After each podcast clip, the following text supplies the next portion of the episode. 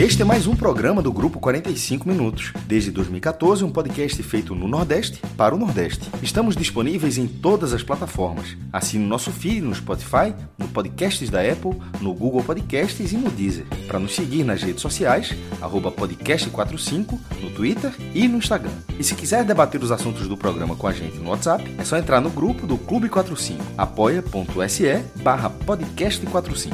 Muito obrigado pela escolha e pela confiança.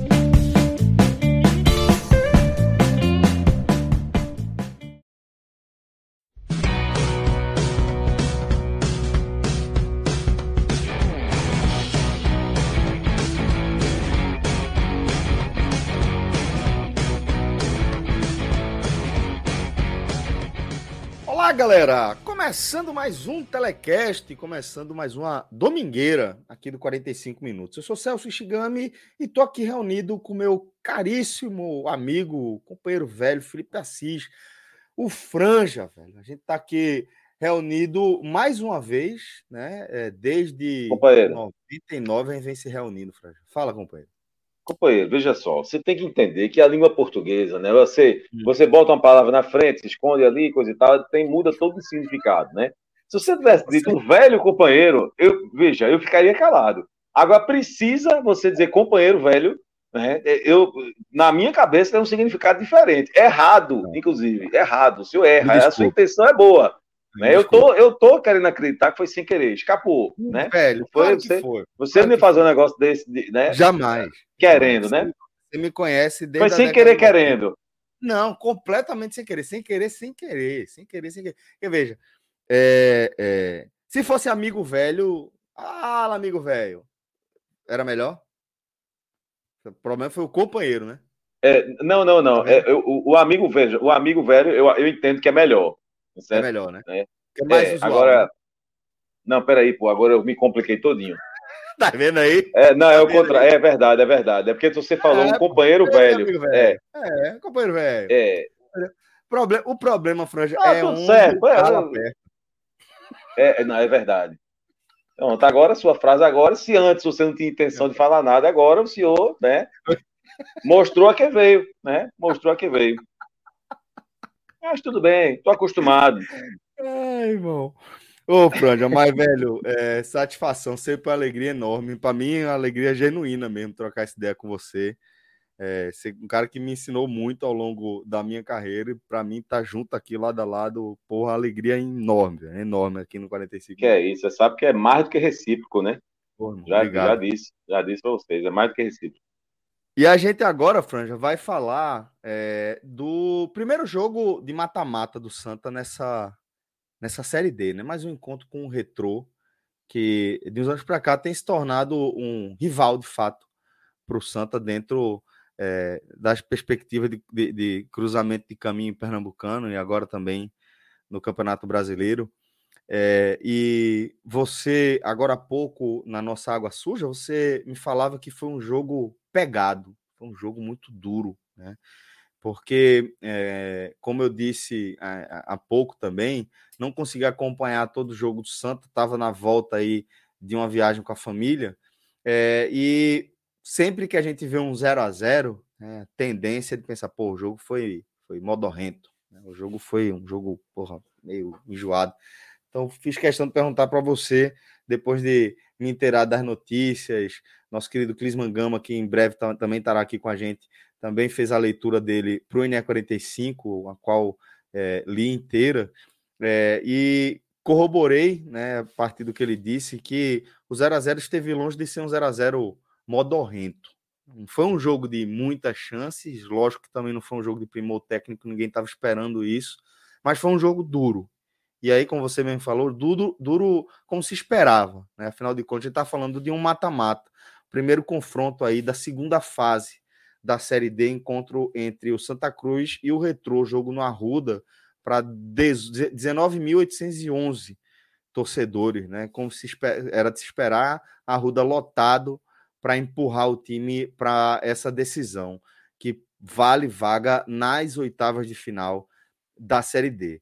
E a gente vai ter o encontro de volta, o jogo decisivo, Retrô e Santa Cruz na Arena de Pernambuco na próxima segunda-feira. tá? Dia 1 de agosto, jogo a partir das 20 horas, se não me engano, é 20 horas. É, e a gente depois vai falar até sobre o valor dos ingressos que o Retro vai praticar para a torcida do Santos. Mas vamos deixar isso num capítulo à parte, porque antes de falar do jogo da volta, Fran, a gente tem que falar de como foi este 0 a 0 0 a 0 deste domingo no Arruda, no qual, do qual você foi uma das testemunhas, né? Esteve entre esse público de 19.811 pessoas no Colosso do Arruda. Então, conta como é que você viu lá da social da, da República Independente dos Arrudas esse 0 a 0 Fala para gente dessa tensão, dessa experiência e do que significa esse empate sem gols no primeiro confronto entre Santa Cruz e Retro. Celso Chigami, companheiro, é, mais uma vez, né, para variar, eu fui uma das testemunhas, mas inclusive sociais não, eu larguei, dei uma largada nas sociais, né? Verdade, verdade. É, é, verdade, verdade. Larguei e eu sou uma pessoa que, assim, quando eu assumo compromisso com uma coisa, eu vou, entendeu? Então, meu compromisso, meu compromisso agora é com o escudo ali e, e tô por lá, né? Então, veja, rapaz, hoje no jogo, ah. eu vi um cidadão, pô, passou por mim, porque essas coisas têm que passar por mim.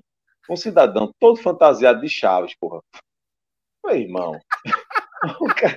Logo, Meu irmão, eu, logo, pô, claro, parece que é de brincadeira, pô. Parece que o cara. Adivinha. Fora do Arruda, tu ia ver, viu? É exatamente mesmo. O cara passou por mim, eu olhei assim, eu invejei, disse, meu irmão, como é que pode? O cara veio de Chaves, pô. Não é que ele veio com um, um chapéu do Chaves, não. Foi com toda a roupa, pô. Aí depois já vi foto do seu Madruga também, que eu não sei se era do jogo de hoje. que passa na cabeça véi... Eu não sei, velho. Eu não sei, mas veja, eu respeitei. Eu preciso dizer que eu respeitei. Certo? Eu confesso que eu nunca tive essa coragem, não, mas, enfim, respeitei a, a atitude do camarada. Um abraço para você, viu, Chaves? Olha, rapaz, por falar em abraço, você sabe que já é de lei aqui antes de eu começar a fazer minha análise, sempre tem a é. sessão abraços, tá sessão certo? Eu queria mandar um abraço. São quatro, né? É, é por aí. Eu tenho quatro abraços para mandar hoje, rapaz. Dois, é, Éder e Beto Cantor. Beto Cantor parece que já foi tema até aqui de Agamenon. Esqueci o nome da banda do cara. Fala a verdade. Tô não, rapaz, tô não. Eu, eu me encontrei com esse. Eu veja, eu me encontrei com Éder e Beto Cantor, por acaso. Eles disseram, ah, você quer. Aí eu disse, rapaz, diz o nome de vocês aí. Vou, vou mandar um abraço. Né? Queria mandar um abraço também, rapaz, para Anderson. Hein? Abraço, tô mandando meu abraço também. Abraço um abraço, um abraço para Éder, Beto Cantor, Anderson, rapaz, Anderson do espetinho, tá ligado, Anderson, que tem um espetinho ali? Demais, pô, demais, demais. Pois é, eu achei, né? Fazia tempo que eu tava procurando. Jogador, jogador do, do, do Joga, é, é, exatamente. E é, achei o espetinho do cara, um abraço, companheiro. Estive lá essa semana. E queria mandar um abraço também para o nosso amigo João Carlos, JC. JC, sim, muito amigo. Né? Tomei uma com, com com João Carlos sábado. E assim, a turma sempre dizia, porra, JC é gente fina, JC é gente fina. E eu sempre achei que fosse. Mas para mim, eu só consigo assim determinar se a pessoa é realmente gente fina se eu tomar uma com a pessoa, me sentar na mesa de bar, tomei uma, pronto. Esse cara eu considero, respeito. Aí pronto. Então, João Carlos Copeiro, um abraço, velho. Obrigado aí pela companhia. sobre João Carlos, que eu não sei se você sabe, Conte. mas você vai respeitar ele como nunca. Como nunca. Conte. É, a gente estava fazendo um evento, é, eu e Fred estava fazendo um evento de beach tênis. E aí, nesse evento, que relógio estava tava nesse evento. É... Porra, nem lembro, velho. Tinha, tinha uma. É, Rodrigo, tem uma galera, uma galera aí nesse evento. É, trabalhando com a gente lá, Diego Garnier, pô, uma turma massa. Eu sei que JC foi lá entregou o convite de casamento para todo mundo, todo mundo, menos para Fred. Eu fui no bolo também, né? também. Mas, velho, tu respeita ou não respeita o cabarete? Foi no evento da turma lá, falou, ó, pra tu, pra tu, pra tu. Você não, pra tu. Quer que eu lhe diga uma coisa? Quer que eu lhe diga uma coisa? Ele contou essa história sábado, pô. Ele disse que não sei se foi tu ou foi o Fred que disse: Olha, meu irmão, tá vendo aí? A gente, a gente, juntou o cara aqui e ele, porra, na hora de convite, no convite de casamento, entregou pra gente, não. Ele contou essa história, pô. Você ver que não é mentira minha. Respeitei, respeitei chegou, demais. O cupincha dele. O cupincha dele chegou por aí. Daqui a pouco o relógio bota ele na tela. O, o cupincha é. de JC. Foi pra esse casamento também. Foi também pra esse casamento. Tava lá. Ó, ó, ó ele aí. É foda. Ah, eu tava tomando com esse cidadão também, sábado. Tava. Tô vendo, você reuniu boas também. energias. Reuniu boas energias aí pro Santinha. Não, JC, no caso, JC neutralizou a energia de clima, mas Foi, né? valeu. É, é mas, ó, é, clima chegou na hora ideal, porque é justamente o momento Pronto. que a gente vai bater o centro. Não, aliás, ainda não. Você mandou três abraços. Não, foi quatro. João Carlos, Anderson, Éder e Beto Cantor. Pronto, então fechou. Ele, fechou, ele deve fechou. a turma, Clisma, e paga com um abraço, tá ligado? Eu tô ligado nisso. e só para reforçar também esse abraço aí para João Carlos, que tu tá ligado que tanto ele quanto o Felipe são os maiores fãs de pai velho, assim, que sabia existe não, aqui pô. nessa, sabia não, nessa atmosfera não, aí. aí. Mas não são Chegou assim, do nada. De pai velho, pô. É, do nada, tá lá no meio da conversa. Bora fazer uma ligação pra pai velho? Pega, bota lá um, ah, uma chamada por, por vídeo. postou aquela foto lá no Super Esporte, não foi? Exatamente, lá naquele grupo tava lá, ó. Os dois. Conversa com o pai velho. Passou umas meia hora lá resenhando. Pai velho no pai Canadá, tá, assim, tá toma uma tabocada desses dois. Tá no estilo da porra, né, não? Tá, tá, tá demais, pô. Bonito. Acho que vai estar tá lendo, vai estar tá lendo livro agora de triatlo, meu amigo. ele não basta competir, não. Ele tá, tá virou estudioso. É, não é sério, porra, é sério. Claro que é Olha, sério. Vamos, é, falar, é, vamos falar do jogo. Não, mas é sério mesmo. Mas vamos falar do jogo. A, a turma tá. Tem tá, que falar tá do jogo. Né? Tem, tem que falar. Tem, tem, porra. Tem que falar do jogo. Quase 20 mil pessoas de novo no Arruda. Né? Isso, um 0 isso. A 0 que foi bastante movimentado, pegado como você falou, e que resume com muita clareza para qualquer pessoa que estiver ouvindo, que estiver assistindo a gente agora. Então, vamos falar desse 0 a 0 pegado do que foi esse primeiro empate, esse primeiro encontro no empate sem gols, esse, nessa fase decisiva, né, de mata-matas aí da Série D. Celso Chigami, Clisman Gama e todos que nos, todos que nos acompanham agora, é, muitas vezes quando a gente vai é, falar do resultado de um jogo, a gente meio que procura explicação por que, que aquele resultado, por que, que tal time ganhou, por que, que o outro time perdeu, né? E, e, e muitas vezes é uma explicação, muitas vezes não existe uma explicação, porque futebol é isso, né? É um, um resultado que, que sai ali por acaso, enfim. Mas não foi este, não, este caso não. Não foi o caso de Santa Cruz e Retrô. O 0 a 0 ele é plenamente justificável, certo? Por quê? Porque Santa Cruz e Retrô conseguiram parcialmente o que se propuseram a fazer. Tá? Não conseguiram 100%, mas parcialmente. O Santa Cruz, é, eu acho que não é segredo para ninguém que o Retrô tem um time mais arrumado do que o Santa Cruz tá certo? O Retro tem sim um time mais arrumado que o Santa Cruz. Mas aí o Santa Cruz se propôs a jogar como uma decisão. O Santa Cruz se propôs a jogar como o momento exigia. O Santa Cruz se propôs a fazer uma coisa que até então não tinha feito ainda em nenhum momento da Série D. Se o Santa Cruz tivesse se entregado aos outros jogos da primeira fase, como se entregou a esse jogo contra o Retrô, o Santa Cruz teria tido provavelmente uma classificação mais tranquila. Porque ia ter empate que o torcedor ficou puto porque empatou, porque faltou um pouquinho mais de entrega, que poderia ter ganhado o jogo. Como teve derrotas que sofreu, sabe, com o time sem esboçar reação. Então o Santa Cruz se propôs a ser um, um, uma equipe que ia, sabe, disputar todas as bolas o tempo inteiro, com velocidade, com intensidade, todo mundo se entregando. Isso o Santa Cruz fez. Né? É, é, ao fazer isso, o Santa Cruz conseguiu anular o, o, o melhor equilíbrio que o Retrô tem. O Santa Cruz conseguiu fazer isso. E o Santa Cruz conseguiu é, é, é a torcida que já foi, os 20 mil torcedores que foram é, para o estado, eles já, já foram com, com o, o, dispostos a apoiar. E, e, e, a torcida, desta vez, apoiou mais do que nas outras vezes.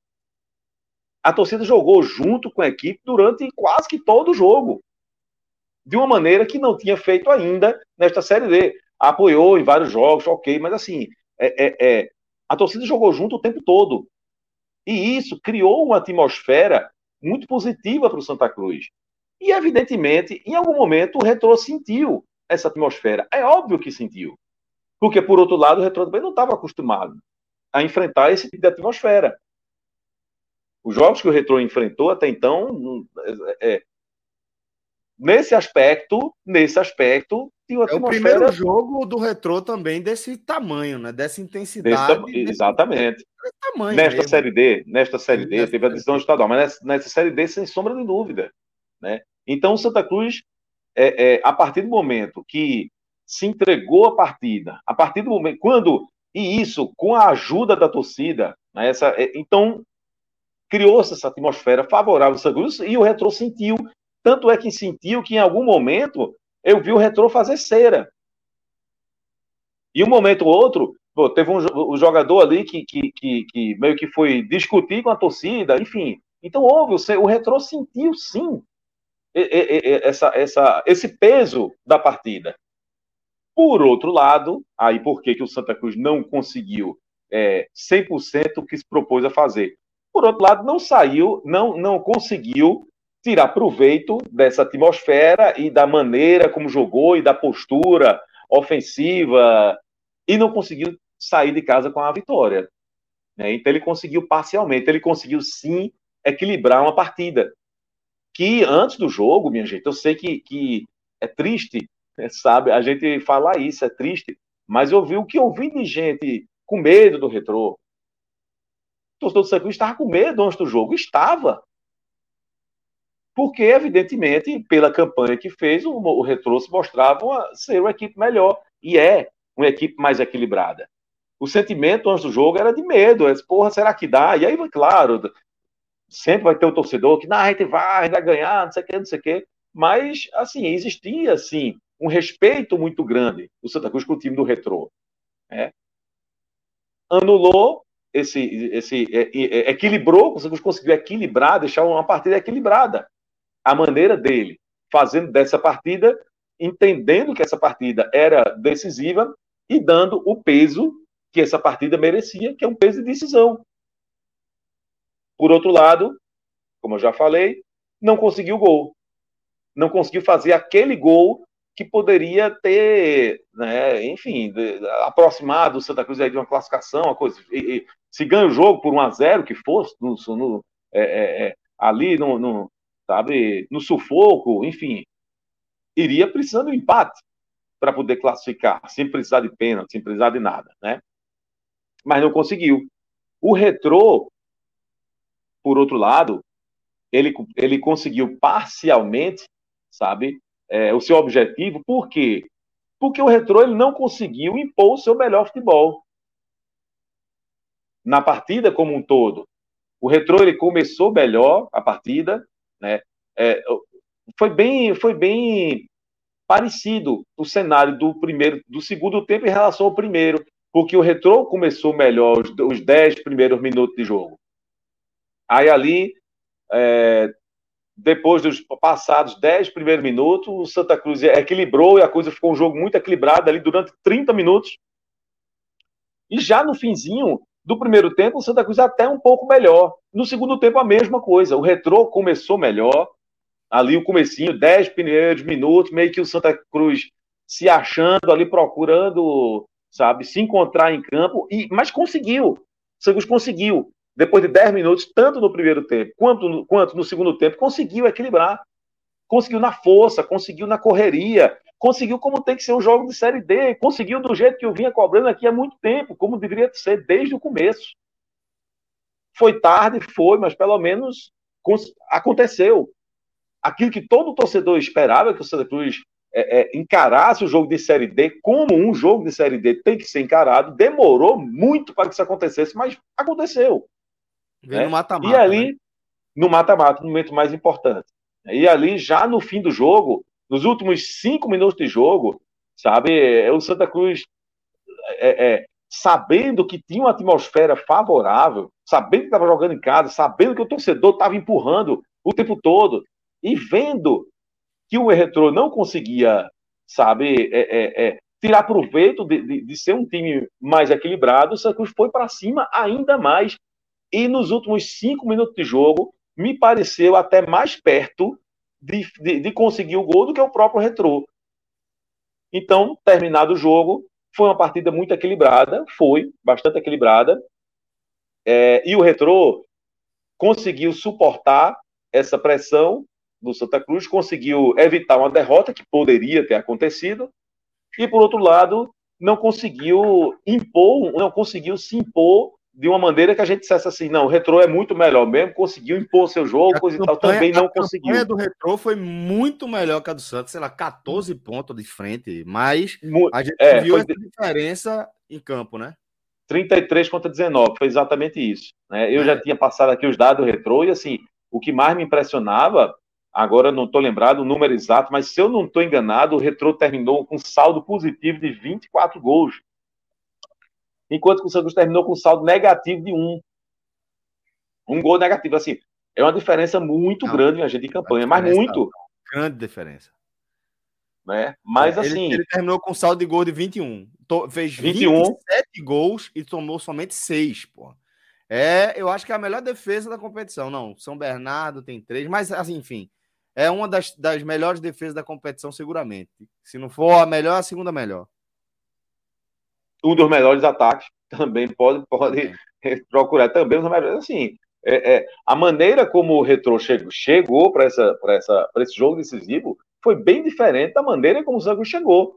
Né? Mas eu também já havia dito aqui semana passada que, olha, olhando aqui pelo aspecto do Santa Cruz, né? A, a chance do Santa Cruz passar pelo Retro só, te, só teria essa chance se fosse no mata-mata. Porque se, se, se a CBF dissesse, olha, não é mata-mata não, o sistema agora é o seguinte, o Santa Cruz vai fazer 10 jogos com Retrô, 10, é ponto corrido, pronto, é 10 jogos na Arruda e 10 na Arena. O Santa Cruz estava morto, não ia para lugar nenhum. Não passava por hipótese alguma. Só se uma coisa longa, só vamos um, um, um enfrentando o outro aqui várias vezes. Quem fizer mais pontos, passa. Não ia conseguir. Não ia conseguir, porque não ia ter consistência para isso para enfrentar o retrô de igual para igual várias vezes e, e, pontuar mais do que o retrô. Não ia conseguir. Então a única chance da Cruz era realmente no mata-mata, porque aí são dois jogos. Aí é uma coisa. Sim, enfim. É, é, é, é sabe, você camisa, consegue. Entra muita coisa, né? Entra muita coisa. Né? Entra muita coisa. E entrou nesse primeiro jogo. Neste primeiro jogo. A gente não sabe como vai ser no jogo da volta. Um jogo da volta que é, acredito que não vai ter grande presença de público do, por parte da torcida do Santa Cruz, porque o preço de ingresso é muito fora da realidade do futebol brasileiro, né? Uh, sobretudo o futebol não, né? pernambucano. Vamos, chegar aí, né? chegar aí. É. E, enfim, num jogo de uma segunda-feira à noite, né, 8 horas da noite, na Arena de Pernambuco, com esse valor de ingresso, não, não sei o que, é que vai, o que é que vai acontecer. Né? Então, o Santa, mais uma coisa é certa: o Santa Cruz não vai ter, seja qual for a quantidade de gente que for para lá, né, no máximo vai ter 4 mil, que é, é, é, o, é a carga, deve ser a carga de ingresso, deve para o Santa Cruz. Não vai ter, o Santa Cruz não vai encontrar na Arena de Pernambuco a atmosfera que encontrou no Arruda no primeiro jogo. E aí a gente não sabe qual vai ser a resposta do elenco. A gente não sabe é, é, de que maneira, e se, enfim, se, se, será que o Santa Cruz vai conseguir manter esse ritmo? Será que o Santa Cruz vai encarar o retrô, vai conseguir encarar o retrô de, do jeito que encarou a, na arena, do jeito que, que encarou no Arruda? Eu acho que se conseguir, a disputa está absolutamente aberta.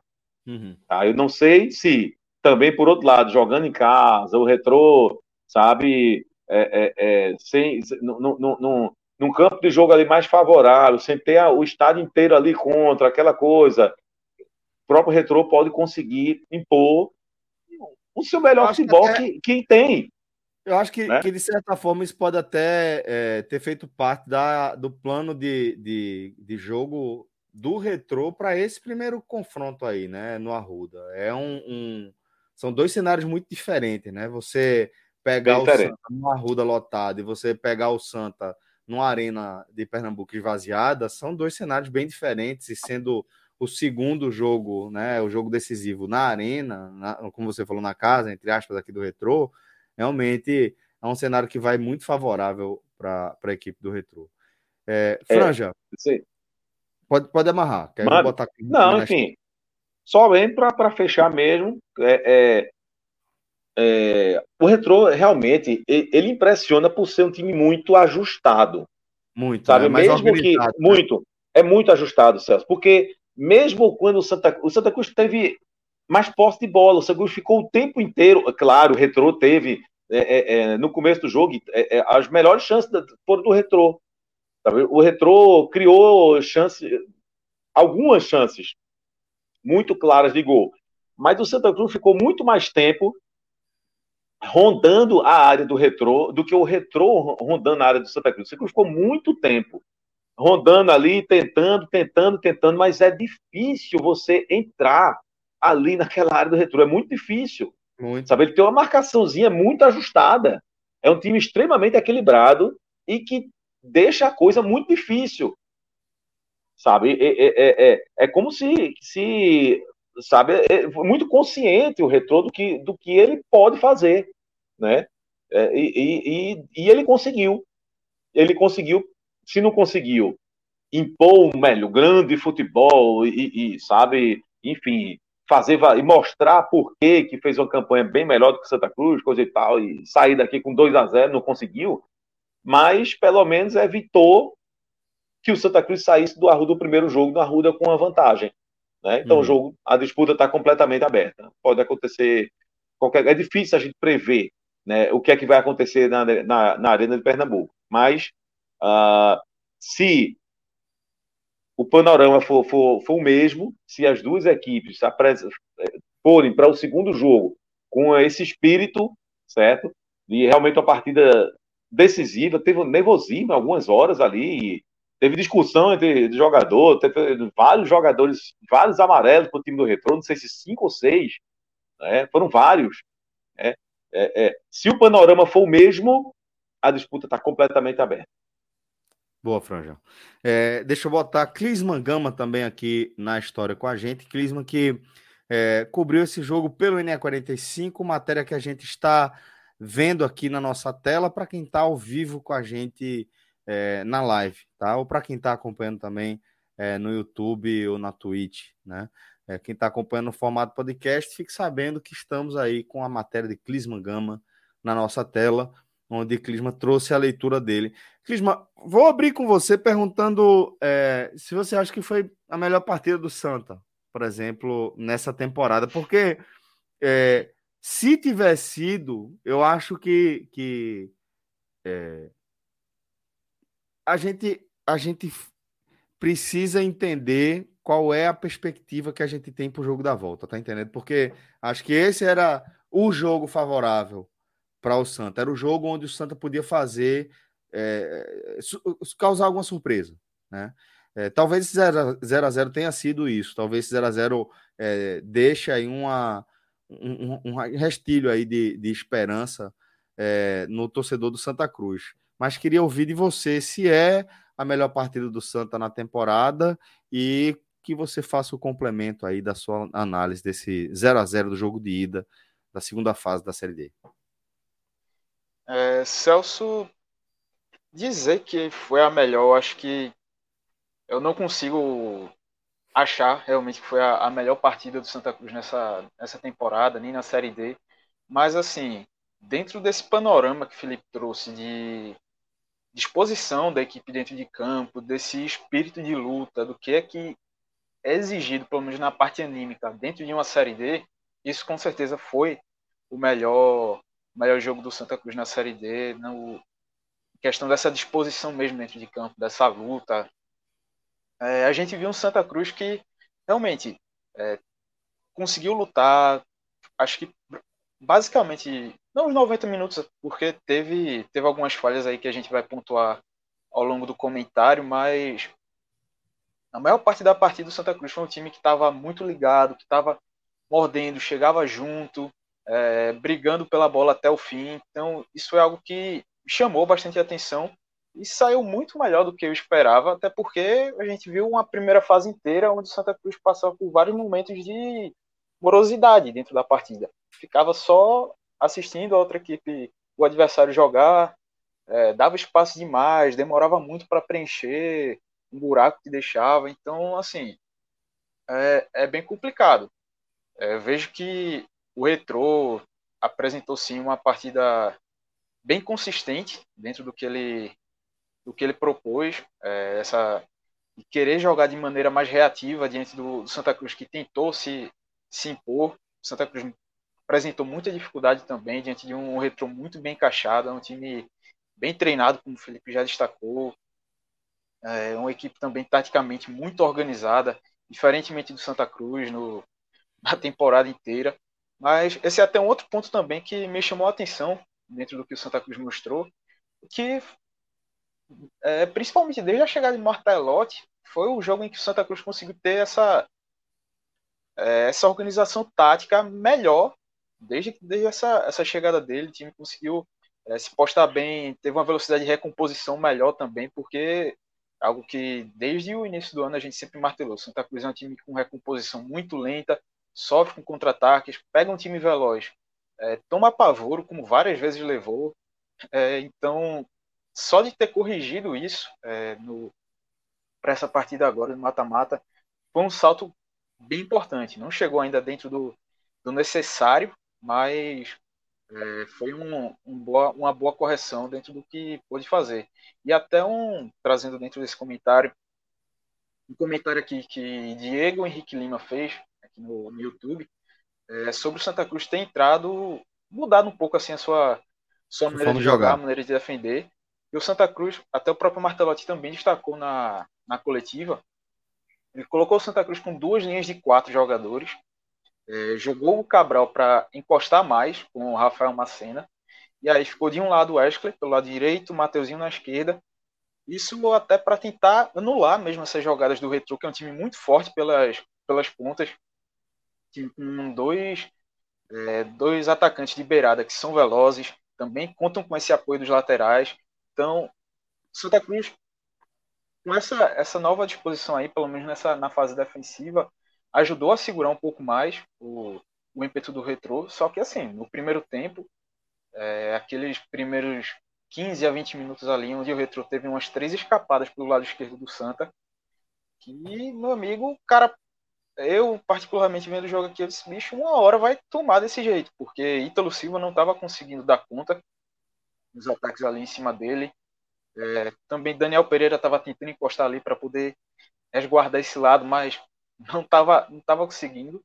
E aí é, dá até para avaliar também que essa queda ofensiva do Retrô se deu também pela saída do Matheus Serafim, que era o principal jogador que vinha puxando esses contra-ataques é, ali no começo do primeiro tempo ele sentiu uma lesão na coxa, foi substituído. E acredito que isso também contribuiu para que o Retrô perdesse um pouco dessa força ofensiva. E aí o Santa Cruz conseguiu é, fazer o ajuste desse encaixe lá na, lá na defesa e pôde dar um pouco mais de liberdade para seus laterais jogarem, é, também para essa movimentação de Mateuzinho e Wesley, e, apesar de não terem jogado muito bem, mas se movimentaram e tudo mais. E aí, nesse primeiro tempo, como o Felipe bem trouxe, Santa Cruz conseguiu equilibrar as ações, o jogo ficou truncado. E na reta final do, do primeiro tempo, tentou apertar, chegou ali em cima, é, incomodou o retrô. Já no segundo tempo, é, o panorama também foi semelhante. O retrô começa melhor, pressiona um pouco mais. É, teve logo aquele lance com cinco minutos de, no segundo tempo que o alemão perde a bola na, na intermediária. Franklin Mascote arranca ali pela esquerda, cruza rasteiro na segunda trave para Rodrigo Fumaça, que perdeu um gol feito. E assim, foi a melhor chance do jogo, essa aí que o Retro criou com essa roubada de bola, a saída errada de alemão. Santa Cruz também pecou um pouquinho, acho que até por, por causa de, sei lá, uma falta de concentração nessa, nesse momento aí, nesse retorno do intervalo errou pelo menos umas três saídas de bola, deixou a, a posse com o retrô, tentou contragolpear ali, é, perdeu essa chance a, aos cinco minutos. Aí depois, quando o Santa Cruz se retomou para o jogo, concentrou de novo, tentou colocar a bola no chão, aí sim o jogo ficou, a ficar equilibrado, truncado também, várias faltas. Essa questão que o Felipe trouxe também, a parte da parte anímica, que realmente puxou um pouquinho. Não tinha bola assim que o time do Retro. Não, não sei dizer se ele realmente sentiu um pouco dessa pressão, mas um time que, ó, tem a oportunidade de matar a jogada logo na origem, matava a jogada e se fosse para tomar cartão, tomava mesmo e não tinha muito aperreio assim para dosar isso não. Tanto que a gente vê que teve lance que o Retro poderia passou de ter um, é, um jogador expulso, como foi aquela a falta no primeiro tempo de, de Gustavo Hermel em Mateuzinho num carrinho que ele deu muito perigoso que alguns árbitros costumam dar vermelho naquele lance. É, ele tomou amarelo e assim, mesmo assim, é, tirando essa questão que algumas faltas mais duras, mas foi um time muito bem encaixado, deu essa dificuldade para o Santa Cruz.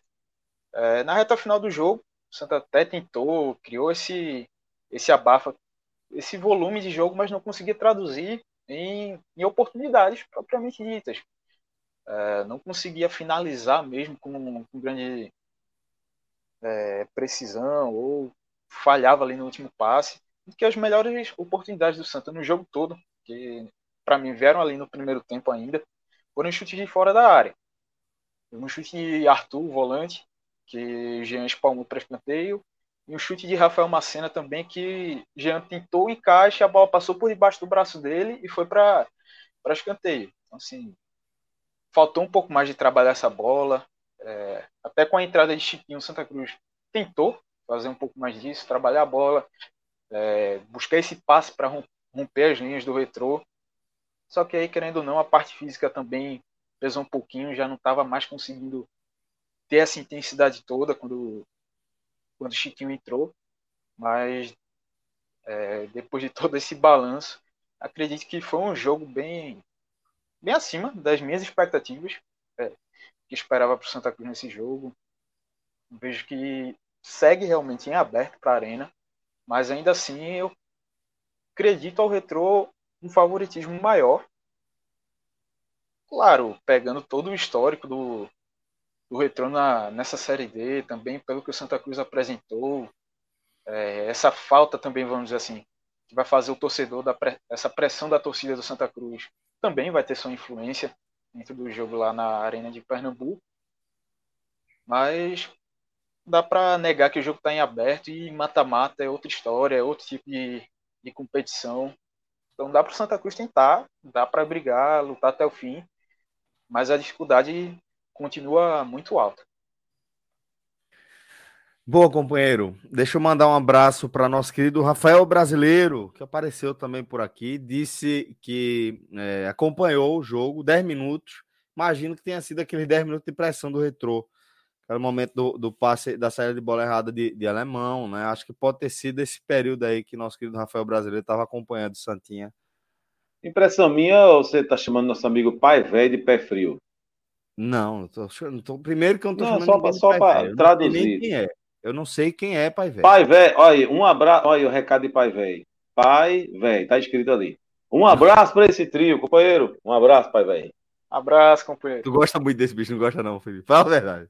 Eu sou entrevista. Fala baixinho aqui. Fala baixinho. Eu, eu, eu, eu, não gosto de dizer isso em público, não, mas eu gosto, eu sou fechado demais com o pai velho. Eu adoro esse cara, pô. Eu sou doido por esse porra também. Esse bicho é foda. Não, agora é foda. Ele fala que ele tá assistindo. Ele tá vendo, tá, tá é. me escutando, né? E pior que está gravado isso. Ele é, vai é... TikTok de celular agora. Eu disse, eu disse sábado, meu irmão, eu gosto de graça de pai velho. Eu gosto muito dele. Eu gosto também desse povo. Agora lascou. É. Mas, ó, é, abraço dado aí. Relógio, traz aí pra tela, tá? O flagrante que a gente teve lá do estado do Arruda. Pô, isso aí, velho, vai, né? Franja, segura o coração.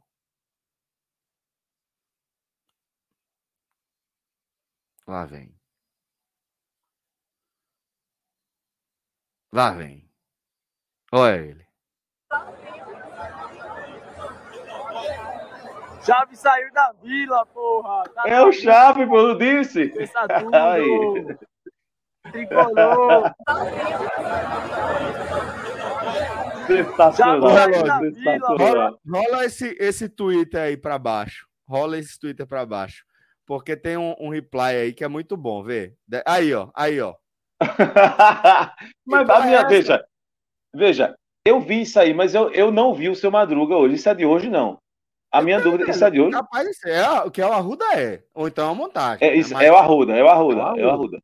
É o Arruda. Veja, e, o Chaves eu vi, passou por mim, certo? O Chaves estava lá hoje. O, o seu Madruga eu não vi.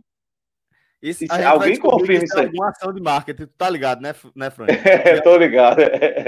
Porque não é possível, pô. Velho, não é possível. Os dois do mesmo jogo não pode não. Não.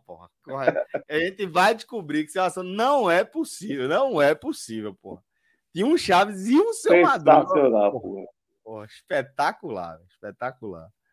Mas tá aí. Sensacional. Que bom, velho. Tá, que massa. Tá aí. Ó, é, vamos, vamos tocar o, a nossa análise, porque temos ainda outros companheiros para chegar aqui no nosso programa. Então, é, vamos amarrar a análise é, do, de jogo do Santa com os destaques. Franja, fica à vontade. Posso fazer três observações rapidinhas, claro, só porque óbvio, você, óbvio. eu vou tentar ser, eu vou tentar ser bem rápido. Você perguntou para Clisma. Não, não, não, fica à vontade. Você perguntou para Clisma se esse era o melhor jogo do Santa Cruz. E eu entendi, eu entendi a dificuldade que ele teve de responder por um motivo. Porque, de fato, o Santa Cruz não fez uma brilhante partida. Não foi uma partida que você diz, pô, o Santa Cruz jogou bem. Certo? Porque não foi. Se você olhar os melhores momentos, você vai ver que não foi. O Santa Cruz não teve tanta chance assim. Né? E, e agora, também tem o seguinte: é, partida boa que o Santa Cruz fez nessa Série D, somente uma é, que foi a vitória por 1x0 contra o Sergipe, mesmo assim foi 1x0 contra o Sergipe, que é um adversário que não estava é, é, sabe, oferecendo muita resistência a ninguém. Uhum. É, mas eu diria que foi o jogo mais inteligente do Santa Cruz. Aí sim, foi o jogo mais inteligente do Santa Cruz. Tá? Essa é a minha definição. Ah, a dúvida que Clima tem sobre o retrô, se o retrô chegou a sentir ou não, eu acho que sentiu.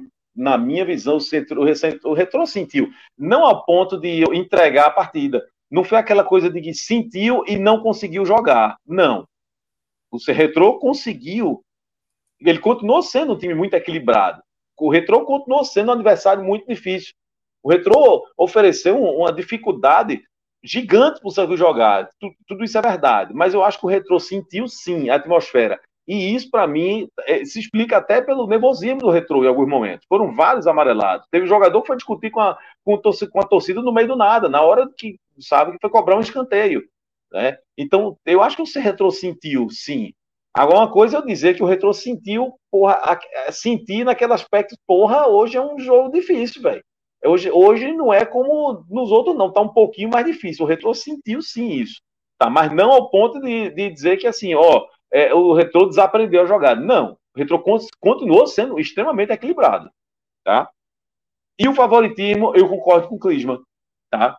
Uh, tanto é que a minha observação foi: se, se, colocou, comecei colocando se, o Santa Cruz assumir a mesma postura na arena, se o Santa Cruz pegar essa postura que teve no Arruda e levar para a arena, eu não disse que o Santa Cruz é favorito, eu disse que o jogo está em aberto, certo? Porque se o Santa Cruz não levar essa postura para a arena, aí o Santa Cruz está morto, tá? Então, se eu estou dizendo que para a partida estar em aberto completamente, eu até usei o termo completamente, para a disputa estar completamente em aberto, é preciso que o Santa Cruz leve para a Arena de Pernambuco essa postura que levou hoje. E é algo, tá? algo na linha do que eu tinha falado, Franja, de é, perguntar se essa era a melhor partida do Santa, que é justamente para entender o que é que o Santa pode fazer no jogo da volta.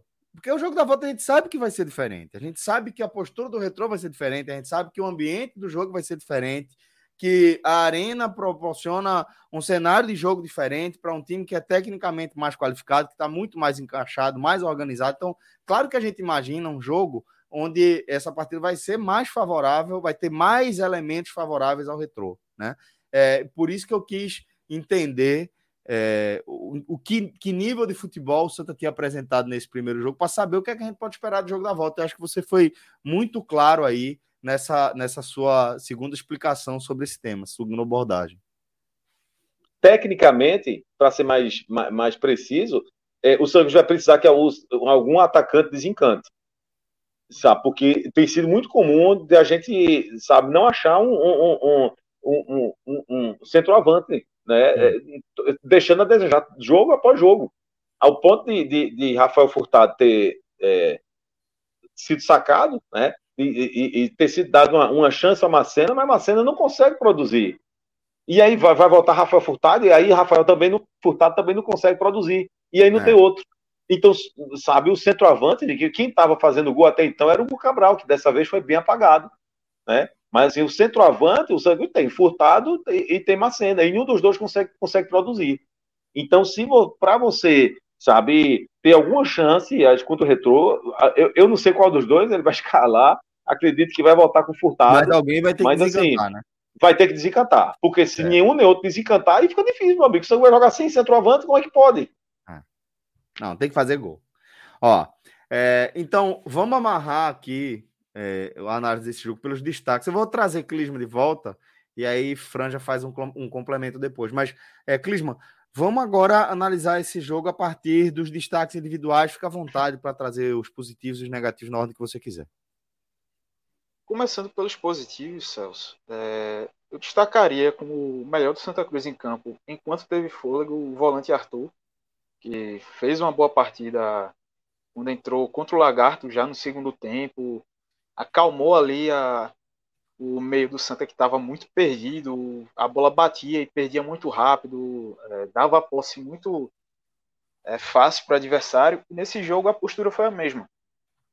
Ajudou bastante a controlar ali, a saída de jogo do Santa, mesmo quando teve um, uns apuros no começo de cada tempo, mas depois o, a calma e o equilíbrio que o Santa Cruz passou a ter veio muito por conta dele, vieram muito por conta da atuação de Arthur, é, ajudou também naquela na construção de jogadas, distribuiu a bola de um lado para o outro. Então, sim, é uma grata surpresa. É uma das últimas contratações do Santa junto de Chiquinho, que está encaixado bem justamente numa posição que vinha muito carente na, na competição toda. E aí, até para fazer uma menção honrosa, assim, não colocaria como um destaque, mas que tiveram atuações regulares.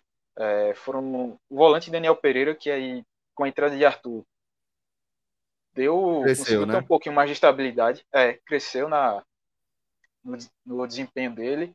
E também, é, em momentos do jogo, os dois laterais, tanto o Jefferson Feijão quanto o Ítalo Silva, tiveram seus bons momentos dentro da partida, apesar de que a gente viu que eles sofreram com a marca, é, na marcação, é, deram espaço nesse, nesse lado de campo para o ataque do retrô, mas boa parte das poucas chegadas do Santa é, com qualidade no setor ofensivo passaram pelos dois, seja pelo lado direito pelo lado esquerdo. É, acho que vale pelo menos essa menção pelo, pela participação deles. É, e os piores, aí vai ser os três aí no mesmo, no mesmo patamar. Rafael Macena, toda vez aqui acaba entrando nesse, nesse ranking dos piores. Wesley, mais uma partida apagada também, errando muito. Um cara que, apesar de ter disposição, mas pô, não dá. É, muitas vezes os erros dele acabam comprometendo. E em certos momentos comprometeram mais uma vez. E Alemão, que fez uma partida bem apagada, é, com aquele erro na saída de bola do segundo tempo. Alguns momentos ele parecia estar muito desligado também da partida, então não gostei de Alemão hoje e chegou muito, muito perto de, de comprometer o planejamento do Santa Cruz nesse jogo de ida no Arruda. E aí também, só para falar, para mencionar, né, a partida apagada de Hugo Cabral, também de Mateuzinho, é, o Santa Cruz precisa muito deles nesse setor ofensivo para poder ter um, alguma coisa mais, uma produção mínima é, no ataque. Precisa que esses dois tem um, um desempenho no mínimo regular e eles estavam muito sumidos, erraram muito também quando a bola caía no pé deles. Então, acho que fica essa menção aí também para o pódio negativo para Mateuzinho e Hugo Cabral. Mateuzinho e Hugo Cabral, então beleza. É, Franja, positivos de, de Clisman, o positivo, na verdade, é Arthur, né? E ele traz outras três menções para Daniel Pereira, Jefferson e Ítalo. E negativos, Rafael Macena, Wesley e Alemão, além desses, dessas outras menções, inclusive a Hugo. Então vamos de, de destaques agora seus, Franja. É, é, é positivo, é, Arthur, eu acho que, que, que o jogador que fez assim é, a partida como um todo, mais equilibrada, eu acho que foi Arthur. Mas eu, eu, eu veja, eu vou fazer a menção honrosa também é, para Chiquinho por um motivo. Porque, assim, ele com cinco minutos, certo? Ele, é, é, dois momentos que ele pegou na bola e, e já deu uma qualidade a mais. Né? É, é, é possível, você consegue enxergar essa qualidade, né? Sabe, teve um momento, assim, logo depois que ele entrou, é, a bola bateu nele, e ele com dois toques, ele já deu um passe, enfim, e, e, e não lembro se foi uma cena, mas enfim, é aquela, aquele jogador que não precisa, quando a bola chega até ele, não precisa ele parar, pisa na bola, raciocina, vai pensar, eita, eu acho que tem alguém, sabe aquela, tá, tem muito jogador assim, né, que, que fica meio que pensando muito tempo com a bola no pé, pensando, pensando no, no que vai fazer, tá certo? Então, Chiquinho é esse jogador e mostrou no começo, depois deu uma cansada, né, Chiquinho? É, é, é, apesar de que também Chiquinho, pelo amor de Deus, né, jogou pouco tempo, né, mas tudo bem. Cansou rápido, né, Chiquinho? Mas assim, enquanto não cansou, tá certo? Ele, o, o, às vezes que ele, que, ele, que, ele, que ele pegou na bola, ele mostrou uma certa qualidade que esse meio de campo do São está carente, tá certo? Então, estou fazendo essa menção honrosa, apesar de, de, não ter decidido, não ter feito nada de, de, desse tipo, mas pela qualidade que ele mostrou que tem, certo? Que pode ajudar, estou fazendo essa menção honrosa para ele. Ah, os negativos, eu vi o pessoal com impaciência com o Clever absurda, mas eu acho que mais porque era coisa de que ele, ele pegava na bola e, e ficava demorando muito, né? E o pessoal exigindo uma reposição rápida, enfim, é como se estivesse meio desligado. Acorda aí, Clever, pelo amor de Deus, mas não, não comprometeu, não, não tá, não tá nesse pódio, não. Dos negativos, eu já meio que antecipei, né? Já dei um spoiler aqui. É Macena, pelo amor de Deus. Pelo amor de Deus.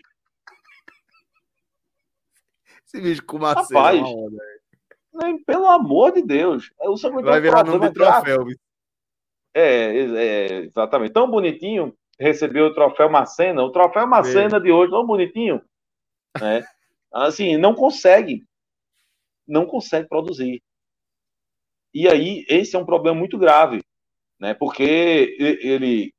Nas, quando ele, ele ganhou uma chance, por quê? Porque Furtado já, já, já tinha tido chance demais. Uhum. Então, se Furtado, que era o centroavante titular do Santa Cruz, né, foi dado uma chance, duas, três, cinco, e ele não, não consegue produzir. Aí você vem, vem olha para o banco e diz: é tu. Aí o cara vem pior do que o outro. Então, isso é um problema muito grave. É, esse é um dos principais problemas que, que o Santos vai ter que corrigir, sabe-se lá como, para o jogo de volta. Porque o Santos vinha, de, vinha dependendo, até então, dos lampejos ali de, de Hugo Cabral. Que no jogo passado ele vinha muito mal e fez o gol. E agora ele quase faz a mesma coisa. Porque ele teve uma chance no primeiro tempo, uma cabeçada ali baixinha que ele deu que passou perto, ele estava livre. Recebeu essa bola e deu uma, um meio negócio meio de peixinho, assim, uma cabeçada, é, e foi para fora. É, mas foi, uma, foi a chance que ele teve. É, mas e dessa vez ele não fez. Se tivesse feito, talvez a gente estivesse colocando ele como destaque positivo, por ter feito um gol, enfim. É, é, mas é, desta vez, Cabral, quando tu jogar, Hugo Cabral, tu jogando nada e fazendo golzinho, a turma bota tu até no positivo. Agora, sem jogar nada e sem fazer gol, vai pro negativo também, companheiro. Destaque negativo para o Cabral, tá certo? Porque ele não conseguiu produzir nada. E Macena, eu, eu vejo esses dois num patamar bem acima dos outros, tá? Enfim, eu posso até é, os outros nomes que Cleveland citou, eu aceito, boto aqui como menção honrosa ou desonrosa, né? Honrosa, né? Mas é, mas para mim esses dois destoaram bastante hoje do restante. Boa. É, a gente já está aqui com, com o Thiago Minhoca nos bastidores. Daqui a pouco a gente tem Léo Fontinelli e Luca Laprovitra completando a nossa, nossa equipe. Mas eu queria trazer um último assunto para a gente tratar aqui, que a gente já tinha abordado muito rapidamente, a gente vai ser objetivo também, é, porque temos ainda mais de, de, uma semana até uma semana, né? Até o, o, jogo da volta, e a gente vai debater isso melhor também com outros companheiros, mas pô, vamos falar também dessa é, decisão né, do Retrô de praticar é, preços abusivos, né? Na, nesse para esse jogo da volta, assim, completamente é, em desacordo com o mercado, a prática do mercado, porque a gente está falando de um jogo da quarta divisão do Campeonato Brasileiro, sim, numa arena de Copa do Mundo, mas é, que você pode até justificar, não, vou subir aqui um pouquinho o preço, porque a Copa do Mundo tem estacionamento assim, assim, assado, você tem seu lugar, ah, beleza, vamos lá. Agora, não dá para você cobrar 300 reais no ingresso de, de, de, de 16 avos de final da Série D. Porra, vamos ter um mínimo de, de discernimento, né? É, o que o Retro está fazendo é, é, garantindo que não vai ter a torcida do Santa Cruz jogando contra si, nem dentro daquela perspectiva dos 10%. Né? É, e, e, garantindo ainda que é, a seu favor para sua torcida tem a ativação do programa Todos com a Nota, o governo do estado que é, garante aí um, uma carga que vai fazer com que a torcida do Retro, que é uma torcida ainda muito reduzida, dada a história mesmo do clube, muito recente, é, mas está completamente em dissonância com o que reza o bom senso, né? 300 conto para ver esse jogo de Série D é brincadeira, né, galera? Eu, eu preciso rapidamente, é, eu sei que é feio, eu já estou pedindo perdão, tá? porque isso, é, enfim, mas eu preciso passar na cara do meu amigo Cássio Zirpoli, que Sim. algum tempo atrás brincou, ah, porque não sei o quê, porque eu sou retrô, se não sei o quê, se der espaço para o torcedor Sangue, Cássio, não vai dar. O retrô Sim. não vai cometer o mesmo erro que cometeu na final do estadual. Foi. Não vai. E eu disse ao Pro, não vai, o retrô não vai fazer isso. Pelo contrário, eu disse, o retrô vai dar para o Santa Cruz o, o mínimo que for exigido é 10%, tá aqui, é 10%. E nenhum ingressa mais. Agora eles fizeram. Pior, vou cobrar Fizeram bem pontos. pior. Fizeram bem pior, que isso aí eu não tinha imaginado. Se eu quisesse botar assim, eu acho que o Retro vai botar para lascar, vai cobrar ingresso caríssimo, eu ia botar 120 reais. 300. Mas, minha gente, 300 reais. Eu não sei nem o que esperar, assim. É óbvio que não vai ter os 4 mil ingressos que, que, que o Santos teria direito, não vai ter. Esse, esse, público não vai estar na Arena de Pernambuco. Né? É, e para mim já é muito suspeita a troca do dia do jogo. Tá? Ah, não, mas porque tem evento no domingo. Eu, eu não engoli a história, não, me desculpe. Me desculpe. Passar o jogo para segunda-feira à noite, me desculpe, eu já não caí nessa conversa, não. Quem quiser que caia.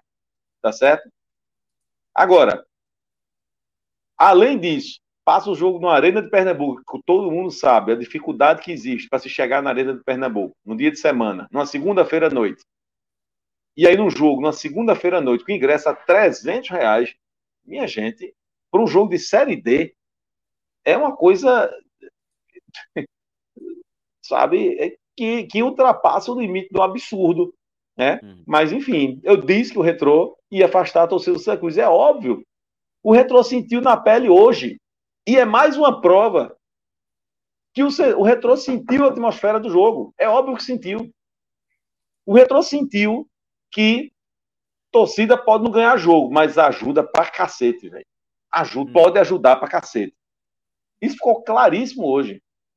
Então o Retrô disse: não quero, não vai ter. Essa atmosfera, se o Sangue quiser, tire proveito agora, aproveita agora, porque na arena não vai ter, não. Na arena é outra conversa. Né? Então, segunda-feira à noite, 8 horas da noite, ingressa 300 reais, aí, meu amigo, fica difícil, né? Difícil. O objetivo é afastar a torcida do Santa Cruz. Não, não é fazer receita, não, não é nada é disso. Óbvio é só é, afastar a torcida é. do Santa Cruz. É óbvio que é. A gente pode decidir quanto isso faz sentido ou não, mas é claro que, que esse é o objetivo. Clisman, meu caro, o que é que você acha também desse assunto para a gente encerrar aqui a pauta do Santa Cruz?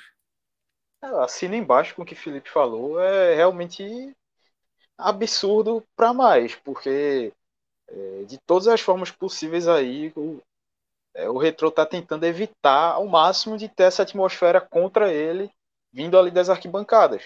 É, já sabe que o jogo, se botasse ali uma quantidade maior de ingressos, ia ter uma presença grande da torcida do Santa, e aí então já ficou limitado ali a, a cota de 10 mil, que é o mínimo, 10 mil não, perdão, de 10% da carga do estádio, que é o mínimo que pode, que deve ser oferecido à torcida visitante. Então, 4 mil ingressos. A forma de tentar afastar também, colocar essa é, nesse preço que é realmente exorbitante, é algo que não faz o menor sentido de ser praticado aqui. E a gente sabe também que nesse meio aí de todos com a nota, enfim, vai ter gente ali, vai ter torcedor do Santa que vai tentar e vai conseguir pegar ingresso também nesse meio, através de todos com a nota, para estar tá lá. E é, é complicado. Eles sabem estão tentando, tá tentando realmente dar essa estancada aí, frear essa, essa presença e tornar também o jogo, assim, sem a torcida do Santa presente lá, esse fator que pode desequilibrar o Santa, agora diminui ou praticamente deixa de existir. O, ambiente vai passar, a atmosfera vai passar a ser mais favorável ao retrô. Até porque, jogando ali, querendo jogando em casa, é, já o costume de estar jogando ali na arena, é, vai a atmosfera também vai pesar. Então, tá usando da, é, artifícios que pode, mas apelar para um, um valor de ingresso tão caro assim é algo e não, não desce não. Dá para você entender a maneira que está sendo praticada. É isso, companheiro. Já vou chamar aqui na tela nossos caríssimos Tiago Minhoca e Léo Fontinelli, essa dupla que já está aqui nos bastidores e que já passa a fazer parte também do nosso programa, aqui em substituição a Felipe Assis e Clis Mangama. Muito obrigado a vocês, viu? Um cheiro e um ótimo restinho de domingo para vocês. Obrigado, pessoal. Boa sorte aí para vocês. Léo, Minhoca, teu fã, viu, cara? Aí. Saudações. Valeu, Valeu galera. Abraço aí. Valeu, Léo, Minhoca. Valeu, Celso. Grande análise, galera. Valeu. Vamos embora. Agora, como o Fran já falou, a gente vai pegar um, um, não é, a gente não vai pegar não um elevador, minhoca, com todo Seguimos o respeito o fumo. aqui, o trocadilho. Aliás, gente... peraí, teve alguma coisa positiva aqui do, de algum tele, cara? Não. Não. É então, pau. pau vamos seguir, vamos seguir mano. as tragédias. Mano, meu amigo, é bronca, bronca. Até o Mas, Vitória, né? É... Vitória Exato, até o Vitória, justamente. Até o Vitória que hoje empatou, não foi? Foi 0x0? 0x0 que foi Roviário. É. Foi, foi isso mesmo. É, então, então é, foi só foi um fim de semana de fumo aí, né? Que a gente vai é, concluir é, com esse telecast aqui. Hoje nem gol teve hoje. É, nem de Ceará, nem de Fortaleza, nem de Vitória, Juventude. nem de Santa Cruz. Isso, isso. Agora é o seguinte, galera. É, a gente vai pegar, e é isso que eu estava dizendo com o perdão do trocadilho meu, a gente vai pegar um buraco de minhoca para sair da Série D e pular para a Série. A Série A que começou, praticamente fechou, né? A, o, o primeiro turno está faltando só um jogo, jogo desta segunda-feira no Couto Pereira entre Curitiba, Curitiba e Cuiabá. Cuiabá, né? Jogo, jogo é, de duas equipes que estão, como é, como é Minhoca? É o jogo Cocu, né? Cocu, é verdade. Jogo Cocu, tá certo é, que é um jogo também do contexto do campeonato que o Fortaleza está disputando. A gente pode pontuar dessa forma, são duas equipes ali é, do contexto de luta contra, contra o rebaixamento. É, mas o fato é que a gente teve para o Ceará encerrada, e para o Fortaleza também, mas a gente vai começar pelo Ceará, teve encerrada a primeira metade do campeonato.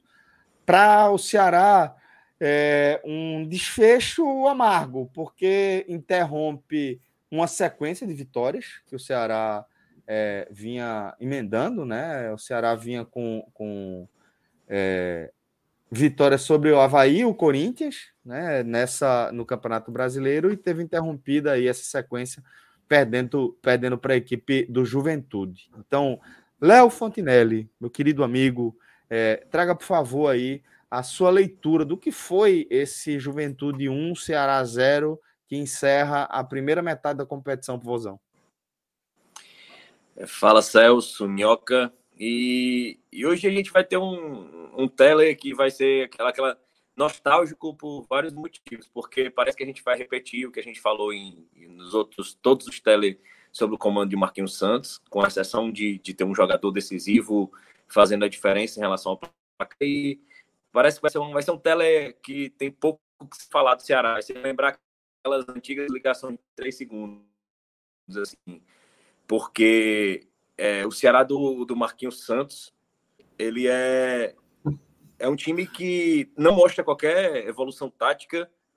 Ele, ele é mais do mesmo e ele vem, sem dúvida nenhuma, conquistando e conseguindo resultados e que eles são inquestionáveis, porque eles estão existindo, mas eles estão existindo a gente sempre pontuou, assim, eu, eu acho que, que eu pego muito da característica do Minhoca de análise nesse momento, assim, que é não se, se debruçar exclusivamente sobre o resultado, e sim analisar a performance. Então a gente pontuava muito, eu acho que é isso que o Minhoca gosta muito de, de deixar em destaque quando ele comenta é, resultados dos jogos, assim. Não se debruçar sobre o resultado frio, né? Assim, e, e falar sobre rendimento. E é coisa que o Marquinhos Santos não vem tendo é, desde que assumiu o Ceará. E eu sempre buscava, mesmo é, nas derrotas, mesmo nas vitórias é, questionáveis, sempre pontuar, assim, que não se via qualquer evolução.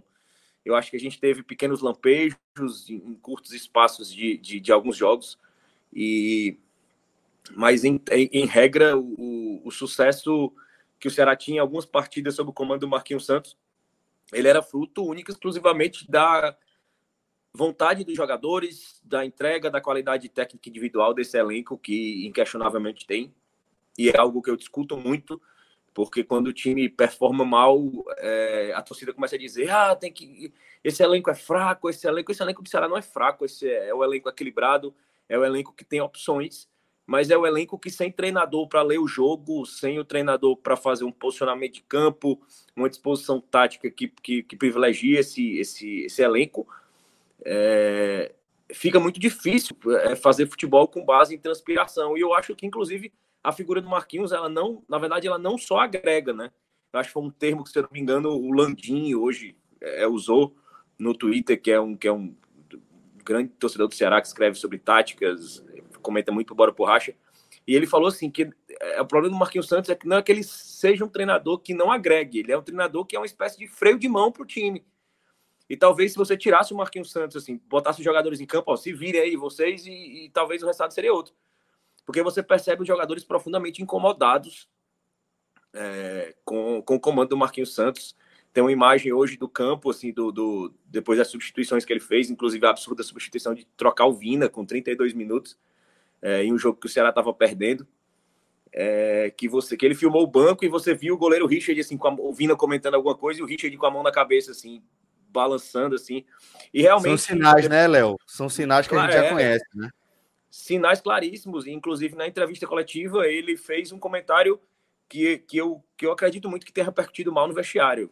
Ele, o Marquinhos Santos chegou a falar na coletiva que o time precisa entrar ligado, porque o time entrou com a sensação que a qualquer momento faria o gol, porque o Juventude é, a, é, é, é o lanterna do campeonato, etc. E, e jogou uma espécie de responsabilidade para os jogadores, e que claramente a gente vê que o time é, perde rendimento é, e tem péssimas atuações e inclusive o time cede espaços que claramente são identificados por qualquer torcedor na arquibancada que não são corrigidos pelo treinador. Então hoje a gente via ali a única jogada do Coritiba era, era, era pela ponta ali, as bolas cruzadas pela área. E o, e o Coritiba, não, o Juventude. O Juventude explorou aquele espaço por diversas vezes até sair o gol. E um gol que saiu no momento onde o Nino estava marcando ali o centroavante, né? E, e, e, é muito emblemático. Eu já vinha escrevendo sobre isso há, há, alguns dias, e não era sobre poupar, era sobre rodar o elenco. Era sobre ter peças menos desgastadas e que têm qualidade semelhante às peças que estão jogando. É, desde o começo da temporada, nunca, nunca foi um ponto pacífico. Assim. Nino é o titular. Eu acho que é uma divisão muito grande entre a torcida. Alguns preferem me chamar cedo, outros preferem o Nino. Eu, particularmente, prefiro me chamar cedo.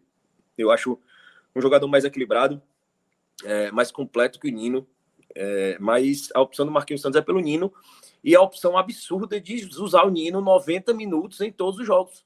Sim. O Nino é um jogador de 37 anos que depende da sua explosão, da sua intensidade para performar e o, e o Marquinhos Santos usa o Nino durante 90 minutos em todas as partidas. Então hoje é, é o que eu, eu, que eu, que eu bati muito na, na, tecla durante a semana era a rodagem que algumas peças do elenco precisavam. É, eu citei nominalmente o Lima. Assim, o Lima está muito mal. Ele está vindo de diversas atuações abaixo da crítica. Ele tá, o Lima é um jogador extremamente inteligente. Ele está claramente pensando lento. Ele está reagindo mais vagarosamente às jogadas. E ele está atrapalhando. Assim, o Lima vem sendo nocivo. E claramente o Lima precisa de descanso. E a gente tinha hoje à disposição o John Vasquez, que entrou e, e teve uma movimentação interessante, mostrou qualidade, é, mesmo com pouco tempo de clube. Então, assim, era uma peça que eu queria que tivesse sido poupada no começo do jogo. Não, não poupada, que fosse feita uma, uma rodagem nesse elenco. Principalmente eram peças que tinham opção. Eu queria ter visto o Richardson é, é, ser descansado também contra o Havaí. Você viu que o Richardson estava cansado, é, cedeu muitas bolas contra-ataques para o Havaí. E eu queria ter visto o Nino, principalmente, ser descansado. A gente tinha o Michel Macedo, que é o jogador de mais força física. É, assim como se esperava, foi um jogo muito físico em Caxias do Sul, né? O Alfredo Jaconi é, é, é, é, um, é um campo pesado, o Juventude é um time de força física. O Michel Macedo conhece aquele campo, conhece o Juventude, esteve lá no passado, jogou muitas partidas, então assim, era, era um trunfo. É, e foi lá que o, que o Michel Macedo é, tinha o, os melhores índices na precisão de cruzamentos. Então ele conhece aquele estádio, ele é acostumado. Então a gente podia ter tido o Michel Macedo, inclusive, um jogador mais alto, né, que elevaria a estatura do time.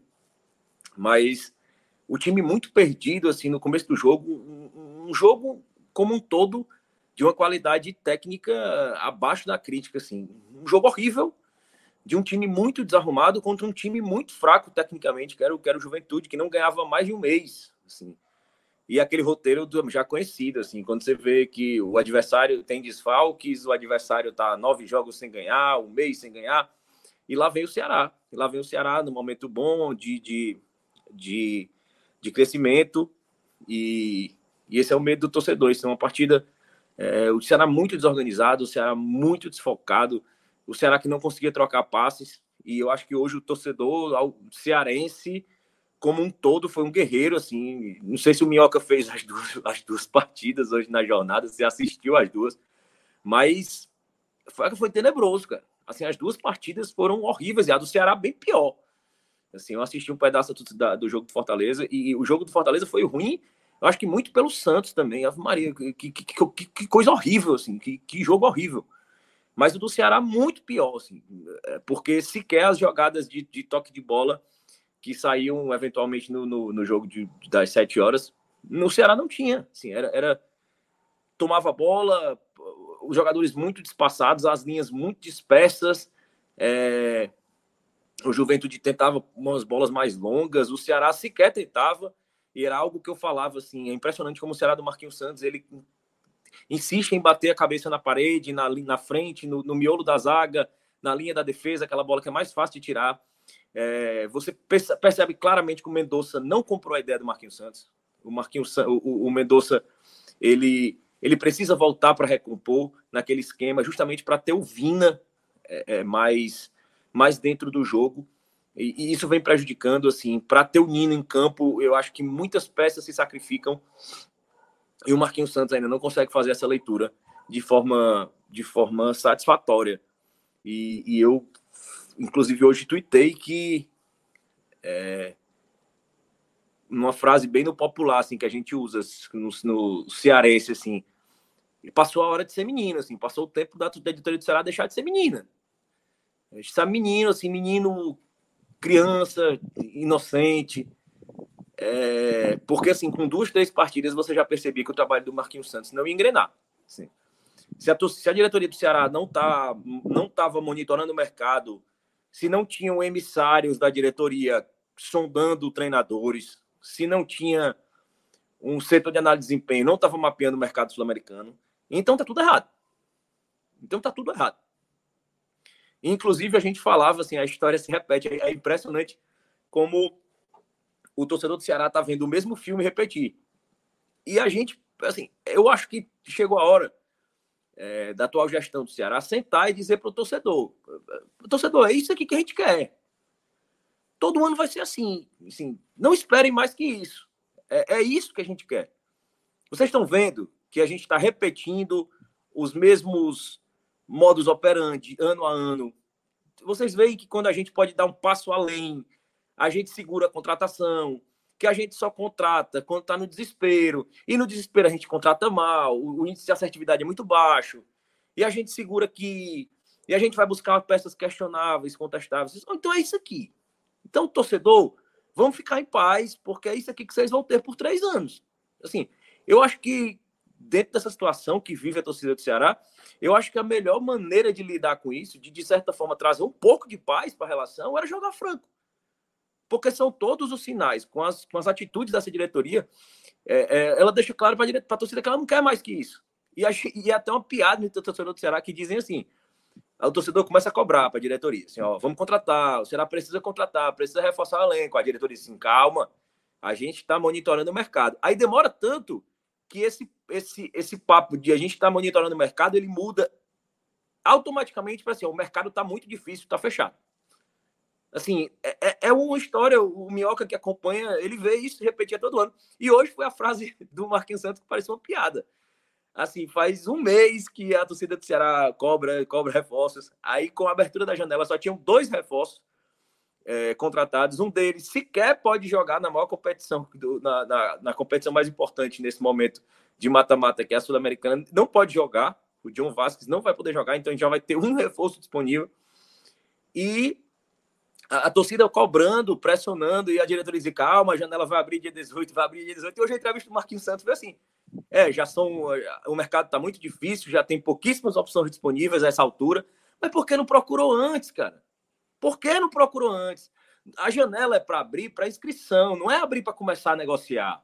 Não é como na NFL, que você só pode começar a negociar no dia tal. Antes disso é infração. Não, pode negociar, você não pode escrever. Entendeu? Esse é, é, é, é a crítica do torcedor do Ceará. E, e, e, a torcida e a diretoria do Ceará não pode, não, não deveria ter pudor, ela já deveria estar sondando o mercado, ela já deveria ter buscado nomes na, na, na América do Sul, porque o Marquinhos Santos não se sustenta.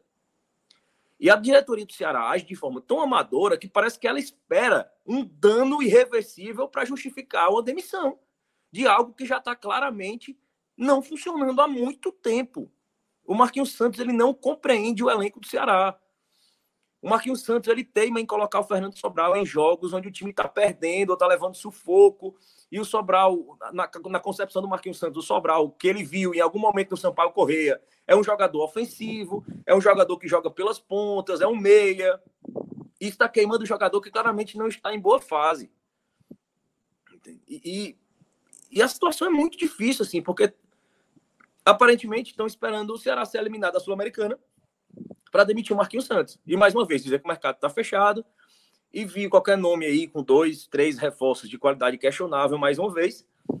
E, e a história se repetindo para a torcida do Ceará. Se a gente tivesse um, um, um, desfecho de gestão próximo, não tem, mas são três anos a mais dessa mesma, desse mesmo modus operandi que já se provou fracassado, é, que não traz resultados. Então, assim, pelo menos se houvesse uma sinceridade. Então, assim, foi um jogo de uma equipe desorganizada com uma equipe muito fraca. Assim, eu já disse essa expressão aqui em outros momentos. Mas o Ceará é isso, assim, não tem evolução tática, é um time bagunçado. Os jogadores claramente não compraram a ideia do treinador.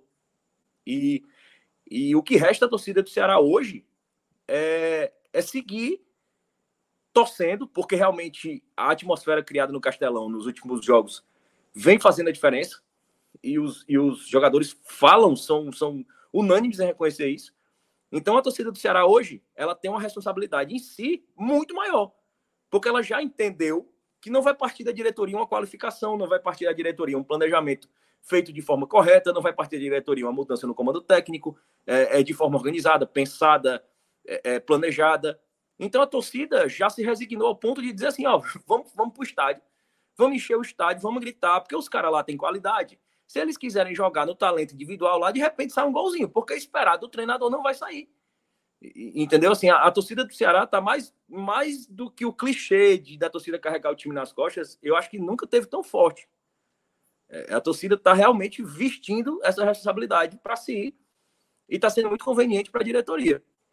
Então, assim, foi um jogo de pouquíssimo futebol. O Ceará não levou perigo ao Felipe Alves, assim, é, é, com, com raríssimos lampejos é, dos estreantes, assim, do Diego, do Diego Leonato e do John Vasquez, assim, gostei muito da movimentação do John Vasquez, é, apesar de, de, um, de um jogador que, que falou claramente que ainda precisa se adaptar às características do futebol brasileiro, mas ele pareceu que vai se adaptar muito rápido, assim, tentou passes, alçou bolas com muita qualidade na área, buscou a linha de fundo, é, foi inteligente, tentou acelerar aquela movimentação, assim, parecia que incomodar ele. O Rigonato chamou atenção, minha atenção, principalmente por ser um jogador que pensou muito passe vertical. Ele não, ele fez uma coisa que, que o Ceará precisava fazer, que era prender menos a bola.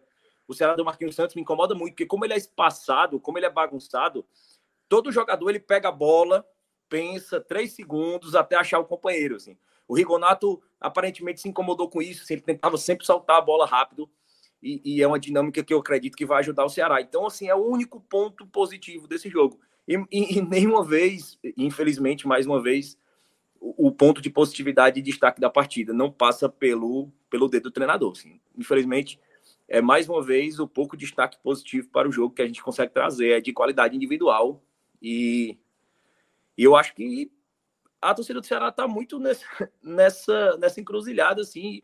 Ou, ou, eu não diria nessa encruzilhada, eu acho que nessa, nesse momento de aceitação, de, de é o que tem, de que ele só vai sair quando algo for fatal, assim, não tiver retorno, não tiver mais volta, ou uma goleada humilhante, ou uma eliminação na Sul-Americana, algo do tipo. E até lá vamos nessa toada, assim, se indignando, comemorando os resultados na base do individualismo e e vai seguindo. A gente não espera muita coisa vindo daí, não. Oh, boa, Léo. É, Minhoca, é, a gente, assim como a gente fez com a Série B, a gente também vai fazer a nossa atualização do nosso audioguia da Série A, tá? Ao longo dessa semana, quando definirmos nossa, nossa programação. Eu não, eu não estarei. Você é, tá sabendo? Tô, tô sabendo, tô pois é. sabendo. É. amanhã, amanhã, olha que coisa, amanhã eu vou tirar siso. Um siso, siso ou né? alguns sisos. É. E, Fred, Fred me disse que você entrou em contato com ele para é. falar desse E aí, não vou comentar o jogo da quinta também, porque eu devo estar bem inchado com a cara inchada. É, pô, uma cirurgia chata, procedimento, procedimento é, não, é chato, é chato, ah. chato pra cacete, tem que líquido só pastoso, essas coisas. É. Boa sorte, viu, companheiro? Não, Boa aí. Séries, séries e mais séries, filmes e mais filmes é o que eu vou adquirir nesse é, período. É sua vida, né? Não vai mudar nada, só é, vai exato. trabalhar. A diferença é que eu não vou fazer nenhuma live. Eu ia dizer isso, vai mudar o quê? Vai mudar nada, vai mudar nada. Cara, não vai eu, fazer live. Não, vai ser agora full time. Eu não vou estar fazendo live, não vou estar indo para rádio, comentar jogo, fazer programa e tal. Amanhã ainda vou não. participar do, do, do Footcast. Aproveita o, meu, o, meu foi de, o meu foi de boa, pô. Eu, eu tirei os, os, os CIS aqui, só um, só consegui tirar um. Foi de boa, fiquei três meses com a metade da boca paralisada, assim. Caraca, pô. Obrigado por ter dado. De boa, pô. Dá nada, não. Vai tranquilo agora. Mas você fez coisa errada. Você fez alguma coisa errada. Foi não. Foi não, pô. O, o, o dente estava comprimido. No. MMA foi, porra. Não, o dente estava comprimido no nervo facial. Eu tive uma parestesia. Três Deus. meses, velho. Três meses. Doido. É doido. Horrível. Vamos lá, Minhoca, torcendo para que não passe por isso, viu, meu irmão? Que seja só um procedimento preciso. Mas, ó, o fato é que a gente vai ter a nossa, nossa, nossa é, atualização do audioguia da Série A com o fechamento é, dessa 19 rodada. Afinal de contas, jogo de amanhã, de Curitiba e Cuiabá, é, ainda é bastante importante para o contexto da luta contra o rebaixamento, é importante para a gente analisar aqui, tá? Mas é, eu estou fazendo essa ressalva porque é, a, a, leitura que, que Léo fez do, da derrota para o Juventude ela foi muito mais focada em problemas, em questões que a gente já está cansado de saber, né, em relação a equipe do Ceará, as suas limitações, né, as suas alternativas e a falta de evolução do time de Marquinhos Santos, mais que isso, né, uma involução, dado que Marquinhos pegou esse time é, com um, futebol de performance muito mais interessante, muito mais maduro ali com, com aquele breve passagem de, de Dorival, né? É, e aí eu queria saber de você, Minhoca, se é meio que isso mesmo, se o que a gente pôde ver ou de não ver né, nessa derrota para o Juventude nos leva a essa análise do mais do mesmo, do de fato de reforço é, do que a gente das ressalvas que a gente vem fazendo. Celso, eu diria que o Campeonato Brasileiro meio que tá, tá tendo uma racha na metade aí, sabe? E pode ter alguma migração de um grupo para o outro. Eu vejo, eu vejo claramente mais consistência do pessoal da parte de cima. Aliás, curiosamente, o time que eu vejo talvez mais inconsistente é o Corinthians, né? E o Corinthians hoje bateu o Atlético Mineiro na estreia até do Cuca, né? É, e o Corinthians é isso. O Corinthians talvez seja a única equipe assim, eu assino não jogar bem e pontuar, muitas vezes. O Corinthians consegue esse feito às vezes.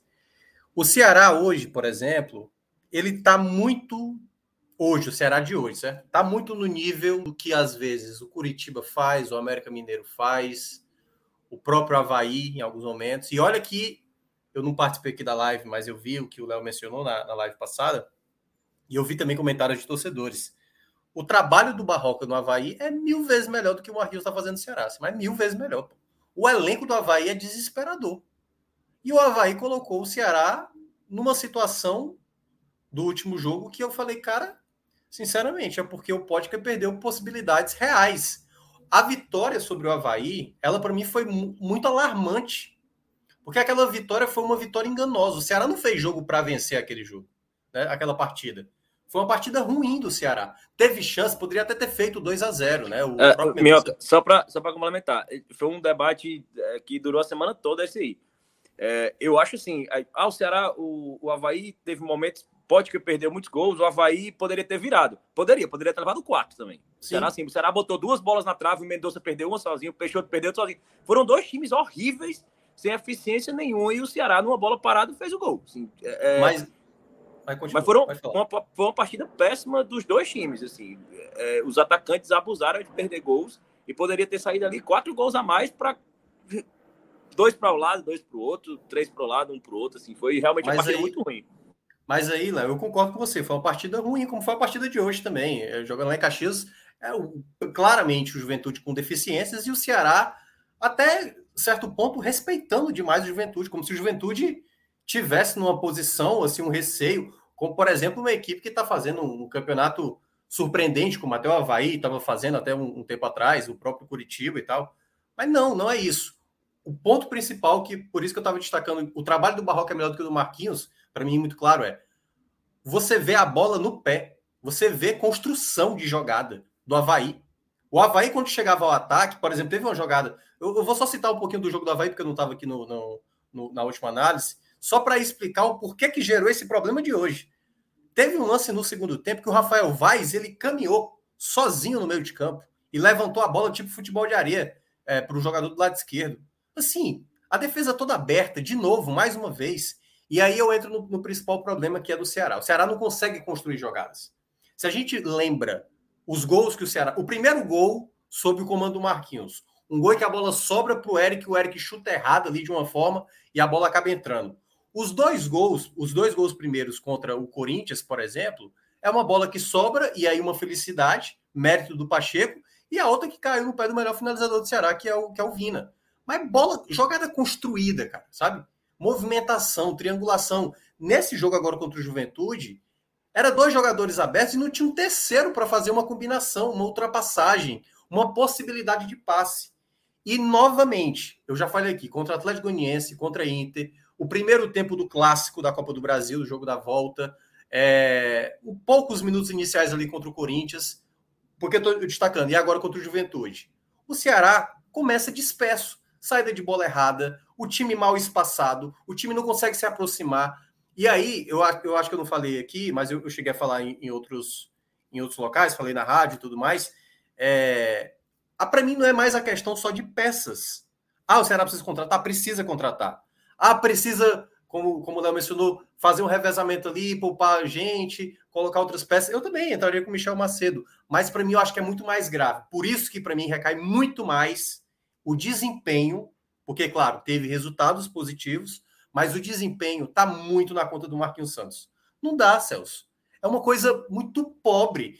É, é se valer dos seus principais atletas. Porque na hora que o jogo está na dificuldade, sério mesmo, a única jogada que eu vejo do Ceará é bola na direita e pode ser o Nino, como foi o Vasquez quando entrou, e fazer um cruzamento na área. Você não vê muita, muita coisa, é bola sobrada. No primeiro tempo, ali foi uma, uma tentativa de cabeçada no cruzamento, aí a bola sobra, o Vina toca para trás e vem a finalização do Richard para fora. Mas você não vê o time tentando algo a mais. O único jogador lúcido hoje do Ceará é o Vina.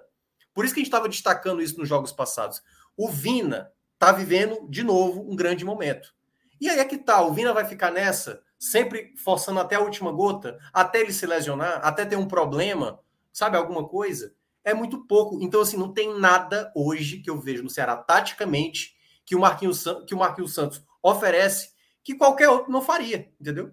Porque o que ele fez, eu acho que eu, Léo, qualquer torcedor do Ceará faria. Vou colocar o Vina agora centralizado.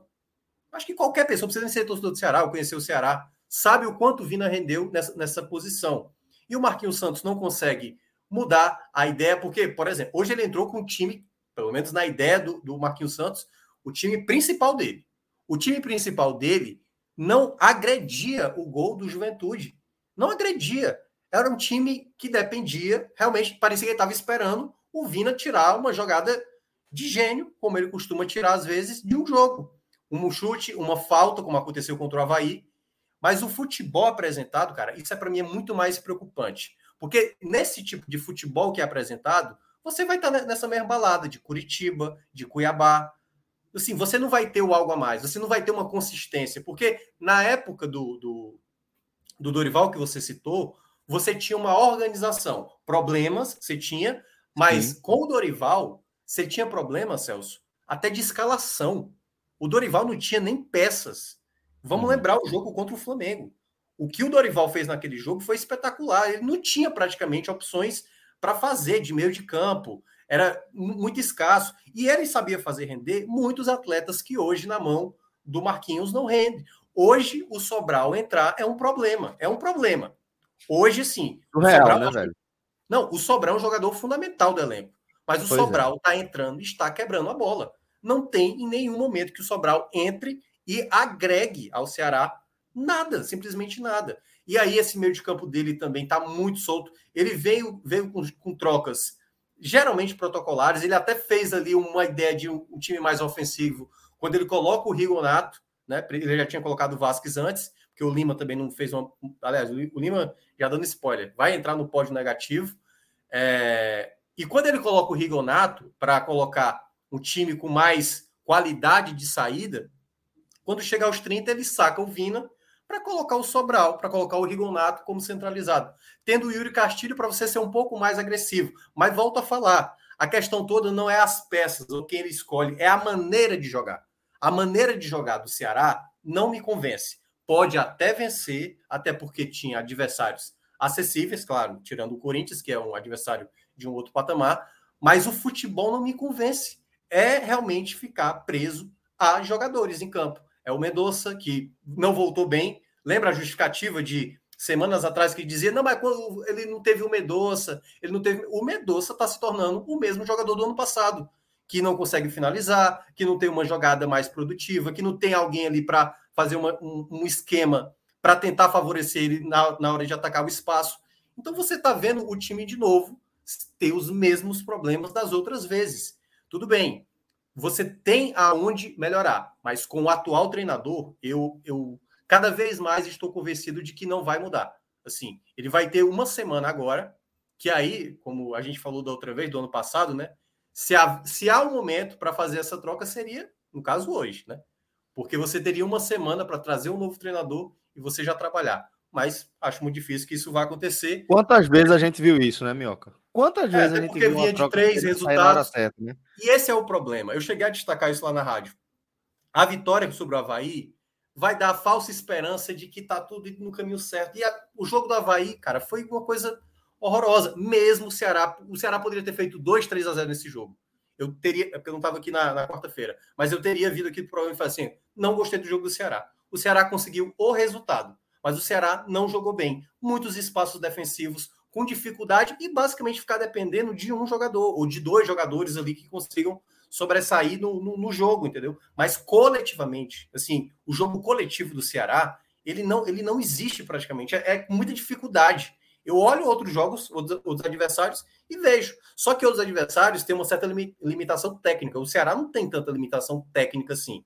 Ele é um pouco melhor, mas com o treinador atual, eu acho que é um time que chega no, no ponto onde não consegue superar. Já estamos há quanto tempo, Léo, com, com o Marquinhos já? O Marquinhos já está há quanto tempo? Acho que está com um mês e meio por aí. Um mês e meio, cara. Um mês e meio você não consegue. Primeiro. Evolução, né? Você não consegue ver nem qual é o modelo de jogo que ele joga. Você sabe qual é o time que ele joga. Eu sei qual é. Todo mundo sabe qual é o time que o Marquinhos Santos ideal, que é o time que começou hoje. Todo mundo sabe que esse é o time ideal. Mas como é que esse time joga? Qual é o tipo de jogada, a não ser a, a bola na direita para fazer o cruzamento? Que é que esse time faz para, por exemplo, o Lima voltar a apresentar um bom futebol? O Lima não está apresentando mais futebol para ser titular. Não está. Então, sim, tem muitos problemas. Luiz Otávio e, e, e Messias estão batendo cabeça na defesa. O, o Pacheco está jogando uma linha mais alta e, e, gerando espaço nas costas, entendeu? Assim também como o Nino, como tomou o gol hoje, que assim todo mundo já sabe que o Nino tem essa dificuldade.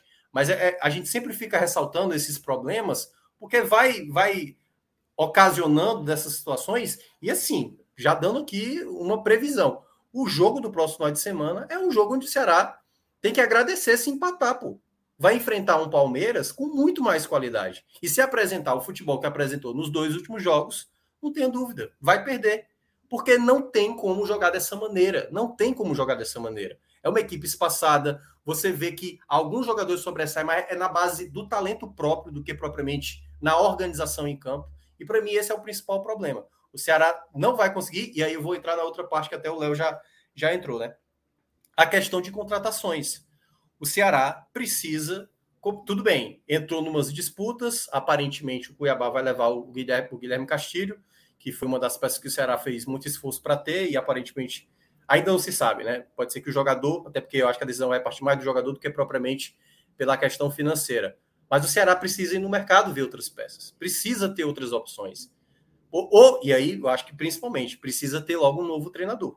Assim, eu não costumo falar, ah, não, já deu, mas eu acho que o trabalho do Marquinhos, em um mês e meio, como disse o Léo, aparentemente, um mês e meio, não se mostrou em nada confiável no médio e longo prazo. Pode até garantir a permanência, certo? Pode até garantir a permanência. Mas o algo a mais pode até eliminar o São Paulo. Mas eu não confio do Ceará, mesmo pegando, sei lá, o Atlético Goianiense numa semifinal, é capaz até do Ceará cair para o Atlético Goianiense.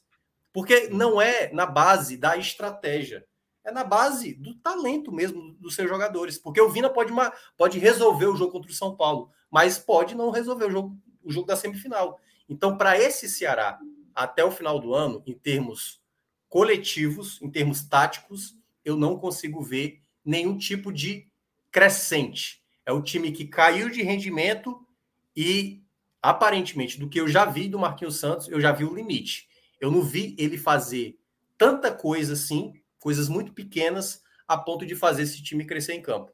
Então, assim, tá muito claro para mim, Celso, que o problema hoje, hoje, tem a ver mais com o Marquinhos Santos, mas não é apenas o único problema, como eu estava dizendo. Precisa de contratações, até porque se você quiser fazer um algo a mais, você precisa trazer jogadores de qualidade para você tentar buscar um algo a mais ainda na temporada.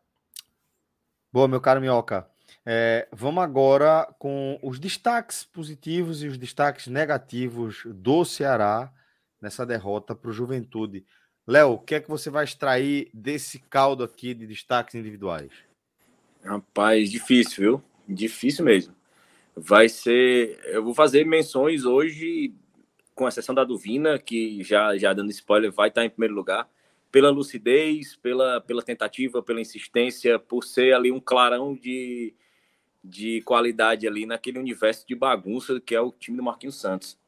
Mas em terceiro lugar eu queria colocar o João Ricardo. Acho que ele foi, foi seguro quando precisou intervir.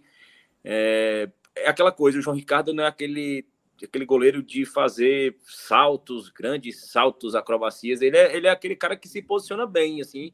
E eu acho que ele precisa ser lembrado, é, eventualmente, justamente por isso, assim, porque é um cara muito discreto, não é um cara de aparecer, mas é um cara muito eficiente, assim, muito muito importante, muito seguro, que ajuda né, nesse momento, até que o Minhoca falou, que às vezes a defesa do Ceará na bola aérea, principalmente, anda batendo é. muito cabeça. E, e Em segundo, eu queria destacar o, o John Vasquez pela, pela, pela estreia, assim, considerando que é um momento de adaptação, que é um jogador que está saindo agora do país pela primeira vez, é um jogador jovem e, e já conseguiu mostrar hoje uma qualidade, uma vontade, um, até um repertório no meio dessa bagunça. Então, assim, eu dou esse, esse, esse benefício do, do olhar com, com mais generosidade, assim, por, por todo o contexto que ele entrou. E, em primeiro lugar, o Vina, né, como eu já tinha falado, por ser esse oásis aí de qualidade no meio dessa bagunça aí do Marquinhos Santos. Vamos lá, positivo, né? É... Acho que eu vou ficar muito com esse pódio do Léo também. Acho que o João Ricardo, das vezes que precisou intervir, foi bem. É... Ele quase cometeu uma falhazinha no primeiro tempo, que ele estava um pouco adiantado e o jogador do, do Juventude tentou até encobrir, mas o chute não pegou tanta altura, né? E também não pegou da maneira como ele queria. Mas ele foi muito bem e é, sem sombra de dúvida, um dos caras mais responsáveis, às vezes, da, da tragédia não ser pior assim, para o Ceará. É... O segundo, eu vou, também vou ficar com o Vasquez, que eu acho que ele, ele tem uma. Ele ainda vai, ter, vai precisar de mais tempo para adaptação, né? Mas logo na primeira bola que ele recupera, e ele aciona o Kleber, o Kleber devolve para ele, ele chuta e tal. Esse tipo de característica eu acho que é uma, um ponto interessante. Eu acho que a entrada dele, assim, na hora que teve a troca, foi no, na hora que o Ceará esteve melhor no jogo, quando coloca o Vasquez, né? O Vasquez entra, o Ceará tem ali um momento de 5, 10 minutos, bem parecia que o Ceará estava muito próximo ao gol, até saiu o gol logo na sequência, o gol ali da, do Juventude. Mas eu acho que a entrada dele foi muito boa e eu acho que é um jogador que pode agregar mais. Enfim, vai precisar de tempo, adaptação, toda uma questão de função também, que aí é outro ponto, que volto de novo a bater no Marquinhos, até porque agora tá, tá fácil bater no homem. É, é muito importante, eu acho que entender quando ele utilizar um jogador dessa característica para determinado tipo de lateral, né? Porque também o Nino apoia muito por ali. E aí você precisa ter, se você quer um jogador agudo pelo lado direito, eu acho que a melhor alternativa, e eu, Léo, a gente já tem falado que há um tempo, Michel Macedo poderia ser utilizado mais vezes. Porque é bom lembrar, na época do Dorival, às vezes, o Dorival parecia entender que tinha jogo que era para o Michel e tinha jogo que era para o Nino. Ele fazia esse revezamento melhor. E aí, o Marquinhos está escanteando muito o Michel Macedo. Isso perde, eu acho que isso tira um pouco da confiança do atleta. E às vezes eu acho que é necessário um jogo desse, principalmente eu acho que nos jogos de, quando o adversário vai se lançar mais, entendeu? Você tem um jogador de recuperação de bola que chega bem também é, mais à frente, o Michel Macedo. O e Nino, o Michel, é mais... o, Michel, Mioca, só, só complementando, ele, ele é impressionante como ele agrega ao jogo de quem tá jogando pelo lado dele. Assim, o Lima cresce com ele, é. É, o Vina, quando tava jogando caindo ali, cresce, o Castilho cresce. Se você colocar o Vasquez provavelmente com ele ali, ele faz o. ele dialoga muito bem com quem tá do lado dele. Assim, ele, ele tanto ele é eficiente como ele faz crescer quem está jogando do lado dele. Pois é, e eu acho que é um jogador que talvez te, te dê mais jogo aéreo, defensivo. Né? Pô, todo mundo sabia que o Juventude não ia ter muito repertório. O repertório de Juventude era chegar ali e lançar a bola na área. Não é um time de qualidade, diferentemente do que foi o Havaí na quarta-feira, que é um time que trabalha mais a bola, né? Que não utiliza tanto isso. E mesmo assim o Ceará mostrou deficiências nas laterais, que tem sido um problema recorrente. É, e o terceiro, é, o terceiro não, o primeiro, é, óbvio, vai para o Vina. O Vina é o jogador que, bola parada, o torcedor se anima. O torcedor se anima, porque pode vir um escanteio, uma bola sobrada, um, uma falta batida, como ele fez contra o Havaí. É hoje o jogador mais importante. E é um jogador que eu até entendo que talvez o desgaste o fez tirar do jogo. Mas por saber que vai ter o jogo só daqui a seis dias, que seria o jogo contra o Palmeiras no sábado, eu não teria tirado o Vina. Não acho que faltando 10 minutos, isso fez o Vina, por exemplo, não ficar lesionado. Claro, quem sou eu para dizer? Mas eu não teria tirado um jogador do potencial dele, entendeu? Porque é aquela coisa, bastaria uma bola, quem sabe, para ainda tentar empatar, porque também o empate não resolveria grande coisa, mas, sabe, você tirar o seu principal jogador, e principalmente para o Marquinhos, né? que é exatamente o cara que está salvando a pele do Marquinhos é o próprio Vina. E ele saca o Vina para colocar o Sobral, que aí para mim foi um grande erro, de novo, como já tinha acontecido lá no clássico, quando ele coloca o Sobral também na partida. Então, esses para mim são os destaques positivos. Já pode, já pode. Eu tava chamando o Luca aqui, acionando ele no, nossa, no nosso grupo. Para a gente dar aqui é, sequência à nossa, à nossa resenha. É, tem mais algum destaque que vocês querem trazer né? aqui? Vamos para os negativos, então. Quer ir começar, Léo? Pode ser. É, dos negativos, é, o Lima, em terceiro lugar, assim, muito. E eu já pedia durante a semana muito que, com a, com a disponibilidade do Vasquez, o, o Lima fosse pelo menos deixado para um segundo tempo. É, ele é um jogador inteligente. De repente, como, a, como o Marquinhos optou por usar o Nino mesmo, é, forçar mais uma vez a barra no Nino. De repente, no segundo tempo, você tendo o Lima entrando descansado, é, com o Michel Macedo ali jogando pela, pela próximo a ele, de repente o futebol dele ali poderia crescer e chegar ao futebol que ele apresentou hoje, esse ano, no seu melhor nível. É, então, é, acho que ele foi muito mal, o Nino em terceiro lugar, e o Lima em segundo lugar, o Nino é, muito mal e claramente comprometido fisicamente, assim. E, e aí você já me dá a justificativa para emendar o primeiro lugar, que o primeiro lugar é o Marquinhos Santos, assim, não tem como ele não liderar o pódio negativo, porque inclusive ele é responsável por puxar os outros dois para o pódio negativo com ele, assim. Ele tanto é responsável pela queda de rendimento do Lima, pela falta de leitura dele na escolha das peças, ele é, ele, ele é responsável pela queda de rendimento do Nino, que é um jogador de 37 anos que trabalha muito com a base da explosão, da força física, e ele desgasta o jogador ao ponto da, da sua maior valência ficar prejudicado, assim. Então, assim, ele é extremamente nocivo. Ele, ele, ele já está no patamar de não só não evoluir, como ele regride, assim, ele é nocivo ao time. E, e por isso que é tão necessária essa, essa, essa medida de mudança da, da, do comando técnico do Ceará. Vamos lá, galera negativa.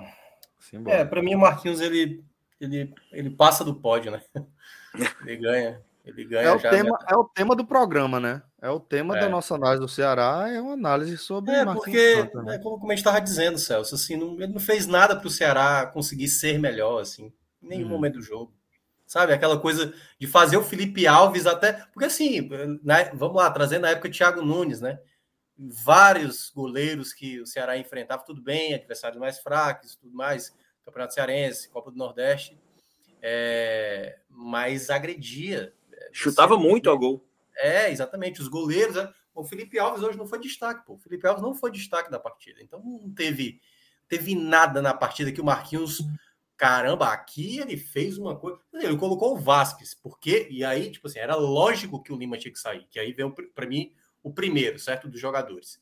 O Lima, o Lima tá muito mal, cara. Tá muito mal, tá muito mal. Ainda é um jogador muito voluntarioso, tem bons deslocamentos em campo, mas hoje, para mim, seria o jogador que eu tiraria dessa equipe que o Marquinhos vem utilizando. Assim. Vem com, ele vem fazendo uma função que não é bem aberto pelo lado direito, ele vem caindo até mais pelo lado esquerdo, ajudando o Medoça, para ver se consegue ter uma construção, porque na direita é aquela jogada que eu, já estava citando, né? É, mas está errando muito, muito, muito, muito, muito no meio. É, tem horas que eu nem sei o que é que o Lima está fazendo em termos de posicionamento em campo. Porque tem hora que o Ceará não consegue recuperar a bola no meio. Eu falei, cara, cadê o Lima aqui para ajudar? E na construção, às vezes, que ele está ali numa, numa, numa parte do campo, já que às vezes ele gosta de espetar o, o Pacheco, né? E aí fica uma coisa meio desajustada em campo mesmo. Você não sabe porque o, o, Lima, né, na época do. E olha que coisa, o Lima com o Dorival, o Lima fazia aberto, centralizado, se quisesse, mas fazia pouco, mas jogando de volante, e ele fazia todas as funções sabendo o movimento dele em campo. Dessa vez eu não consigo ver o Lima, sabe, sendo um cara que dá equilíbrio de opção de passe, de pedir um passe. E o Lima, para mim, hoje está sendo um problema muito sério nesse, nesse equilíbrio do time. Eu acho que ele pode ser o equilíbrio do time, mas como o Marquinhos está utilizando, acho um grande problema. E para mim é, é, o que isso que o Léo mencionou. É o que resulta no mau trabalho do Marquinhos Santos. Porque o Lima é para ser o ponto de equilíbrio. E o Lima não está sendo esse jogador. O outro que eu vou colocar, é, Nino vai entrar também nessa, nessa lista. O Nino foi mal de novo defensivamente, né? É um, um, lateral que até no primeiro tempo ele conseguiu cortar algumas bolas, né? Algumas bolas é, que estavam ali perigosas. Era uma jogada que o, o Juventude estava tentando direto, Mas o Nino é esse jogador que apoia, que às vezes ele vai fazer a jogada e vai entrar por dentro, vai fazer a jogada de fundo, vai fazer o cruzamento. E eu acho muito pouco, cara. Acho muito pouco, sabe, manjado. É uma coisa que é uma coisa que qualquer equipe organizada mata a jogada do Ceará assim em pouco tempo, entendeu? Em, uma, em um mês e meio, né? Que a gente está citando aí o trabalho do Marquinhos, você consegue entender como o Ceará joga em boa parte, né? Talvez você só não consiga marcar um jogador de qualidade do Vina, mas o tipo de jogada que vai é, me parece muito pouco repertório. E o terceiro que eu vou citar, cara, eu não gostei do começo do Richard. O Richard perdeu umas bolas no meio de campo que ah, foi assim, eu, tipo, nossa senhora, cara. E o meio de campo é pulmão, né, velho? Tem que ser o pulmão, tanto para você se proteger, recuperar a bola, como também de construção. Eu acho que esse começo do Richard, e aí é aquela coisa, sempre volta para o Marquinhos, né? É isso, cara, não saber utilizar a peça. Pô, qual é a grande, a grande virtude do Richard, que a gente até falou aqui das outras vezes, que né, o Léo mencionando mais vezes no pódio, é a movimentação, é como ele se movimenta em campo, é como ele pede, é como ele ataca o espaço, como ele chega mais à frente. Mas não, cara, sabe, assim, é, distante daquilo, assim, até conseguiu se recuperar depois, tal, mas não é, não é, não é o controle, entendeu? Porque o Richard também não é esse jogador, mas tem que ter um jogador do Ceará, e eu acho que é o Richard, para ser essa peça, para ser essa peça de mais construção, que movimentação. Então, tudo, tudo recai na prática mesmo no, no homem, né? No Marquinhos Santos. Que o não nome saber... do nosso programa. É, é aquela coisa. Você tem aqui uma ferramenta. Pronto, é ferramenta. Você sabe como utilizar? Não, ele bota lá a ferramenta e acha que a ferramenta faz a coisa sozinha. Aí algumas ferramentas conseguem fazer algo sozinho. Ele não consegue fazer, operacionar, sabe? Como fazer uma construção de jogo. O Ceará não sabe sair com a bola, cara. É desesperador. E aquela coisa. É por isso que eu, eu gosto de ressaltar a questão que nem os resultados, às vezes, eles dão uma enganada. Porque quando acontece o problema, né?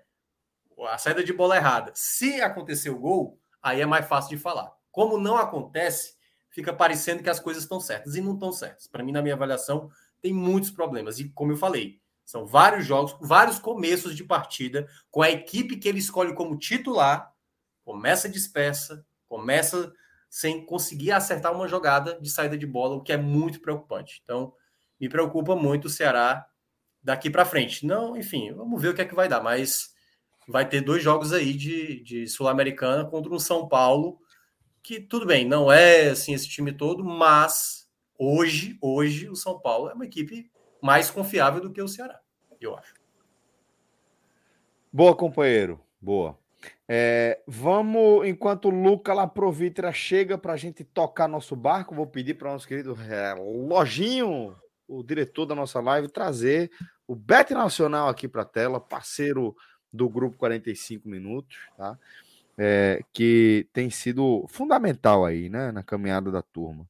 A gente é, tem muito orgulho de fazer parte aí é, da história do Beto Nacional. Vimos esse projeto é, tomar forma e crescer para esse esse projeto que a gente vê hoje, né? O Beto Nacional, a Bet dos brasileiros, das principais casas de aposta do Brasil, com, com planos de internacionalizar aí a marca, trazendo é, a exclusividade desse patrocínio aí de Vinícius Júnior, jogador que está despontando aí como um, uma das principais promessas do futebol brasileiro, portanto, nem só promessa, né? Já é uma realidade, Vinícius Júnior.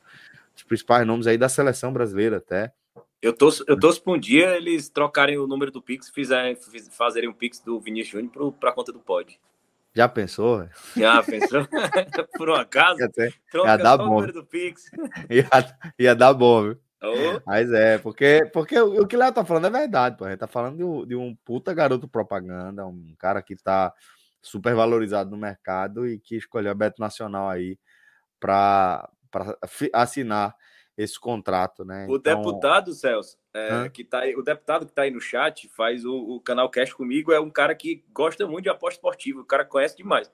E ele, ele não conhecia o Bet Nacional e, e ele usava outras casas de aposta, variava entre outras tantas. E, e ele perguntou uma vez, conheceu através do Pod, Porra, que fez massa. a conta e hoje só. Ele falou assim, cara, só usa Bet Nacional. Assim, é, é um, é um sistema mais intuitivo, rápido de todos. Assim, tanto que eu nem, eu nem lembro mais a senha das outras contas. Pô, eu não costumo fazer isso, não. Mandar um abraço pro deputado aí, tá? Deputado, obrigado. obrigado aí pela moral, mas é isso mesmo. Ele, o que ele tá falando aí faz todo sentido, véio, porque é realmente a melhor plataforma do mercado. Isso aí eu não tenho a menor dúvida falar, né? Uma plataforma que foi desenvolvida ao longo de muito tempo, muito trabalho, muito investimento, é, tendo como referência aí a principal plataforma do mundo, e hoje ela consegue fazer frente realmente a tudo isso aí, trazendo é, toda a facilidade e é, essa intuitividade, né, que o Léo e o seu amigo deputado é, acabaram de destacar. Então, lá no Beto Nacional, você tem realmente essa facilidade de fazer seu depósito via Pix no instante, e no instante volta também a grana para sua conta quando você quer resgatar a, os seus ganhos, né? Algo que a gente sempre gosta de, de sublinhar aqui, que eu acho sempre importante, é da forma como você deve ter responsabilidade, tá? Com a sua conta, seja qual for o site que você escolher, a gente pede para que você escolha o Beto Nacional e que de preferência utilize o nosso código, que é o podcast 45. Assim você colabora aqui com o nosso trabalho. Mas que seja qual for, que você faça isso com responsabilidade, né? Você define aí um valor para o qual você pode dispor desse entretenimento, de um lazer, um hobby, seja lá como você quer, quer, quer chamar e quer se relacionar com isso e que você se mantenha fiel a esse planejamento, a essa programação. Pô, isso aqui, essa quantia cabe no meu orçamento, é uma, uma quantia que dá para eu para eu fazer aqui a minha resenha, você vai apostando de pouquinho, vai construindo seu colchão e aos poucos você vai se arriscando um pouco mais, mas sempre mantendo essa responsabilidade. Eu sempre gosto de fazer essa ressalva aqui. Deixa eu pedir para relógio ver as próximas apostas, só para a gente dar uma arriscada aqui, soltar uma onça no meio desse mato, antes de a gente liberar Léo Fontinelli. Próximos compromissos aí. Tem esse Curitiba e Cuiabá. Tem alguma coisa que vocês acham que pode sair daí? Empatezinho, Minhoca? Ótimo, para esse jogo aqui então é o seguinte: ó. Coxa tá pagando 2,01, o Cuiabá tá pagando 3,76 e o empate 3,16. É tá pagando bem empate, né? Empate é. tá pagando bem. É, talvez eu fosse de empate aí, mas. Empate com coxa devolvendo, pagava. Baixa muito, será? Vamos ver. Vê aí, relógio. Relógio profissional. Curitiba aí vai muito pouco. Não, mas aí é dupla hipótese, né? É dupla hipótese. É, é empate com coxa hipótese. devolvendo. É, com coxa devolvendo, no caso. Lá embaixo, pode descer. É, Curitiba, é, Curitiba devolve. É, exato, desce mais um pouco. Essa é aquela do intervalo. Olha, pronto, aí, ó. É, ó. Empate anula. 41. Só que aí é o empate anula. No caso, a gente queria Curitiba anula, né? É, o deputado disse aqui que a odd dele aqui é mais de um gol e meio para esse jogo. O homem é bom, viu? Ele é bom. Você acha, velho? Ele bora, é bora, bora dar essa moral pro deputado. O deputado deu moral pra gente, bora dar essa moral pro deputado. Bota aí mais de. mais de três gols do jogo, é. Não. Não, mais, não mais de um e meio. Dois gols. Tem que sair dois gols. Saiu dois gols aí, resolve. Cara, no dia do aniversário do meu filho, ele fez uma combinada. A gente assistindo o jogo do Fortaleza no telão, quarta-feira passada. Ele botou 25 reais, voltou 947 reais. Bota 25 reais aí. O Agora... é bom. Agora bora fazer uma múltipla com essa aqui, tá? Porque eu acho esse retorno baixo pra gente apostar seco. 1,42 acho uma boa aposta, mas em 42 acho um, um retorno baixo pro que a gente costuma, né? Pro padrão que a gente faz. A gente pode combinar com algum desses dois confrontos aqui de Série B. Amanhã, dois jogos é, às 19, Criciúma e CSA. O Criciúma pagando 2,05, o CSA pagando 3,88. E Operário e Tombense, com o Operário pagando 2,22 e o Tombense pagando 3,45. Vocês acham que. CSA. CSA tá mal, tá fora de casa. Acho que ganhou um jogo, ganhou muito, eu acho. Cadê? Vamos ver aqui. Deixa eu ver aqui. Eu tô, tô mais para Criciúma aí, viu? Tá mais para Criciúma? Deixa eu ver aqui, CSA. É, CSA venceu a primeira fora de casa na rodada passada. Opa. Acho que não vai embalar, não. Também acho que não. Criciúma. Bota, bota o Criciúma junto aí. É, o Criciúma. Interessante, é uma dupla interessante, ó. É, 15 pontos. Também teve uns tropeços em casa, viu, Criciúma? Três empates, três vê derrotas. Criciúma, Criciúma, em vez de, de, de, de, ser no Criciúma, vê Criciúma um empate. Dupla hipótese.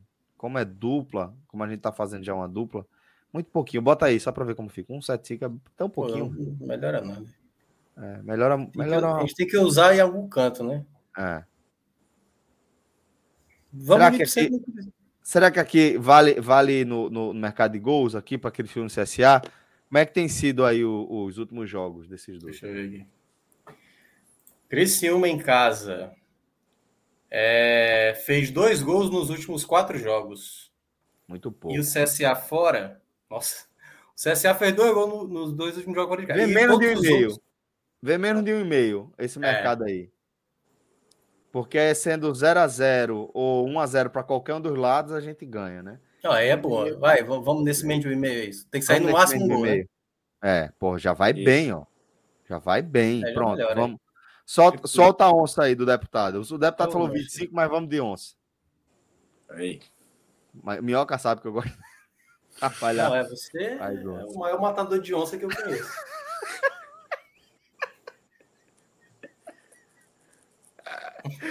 Vamos lá. Ai, velho. Ele tá dizendo que a gente vai matar a primeira aposta, pô. Aí tirou o dele, Agora tirou o foi. dele. Vamos O lá. problema não foi nem as apostas, foi a onça. A onça que é bem fácil de matar. Fosse um Solta aí, pronto. Vou fechar por aqui nosso trabalho. Vamos embora. A Bom, gente tá bom. acompanha isso aí amanhã. É...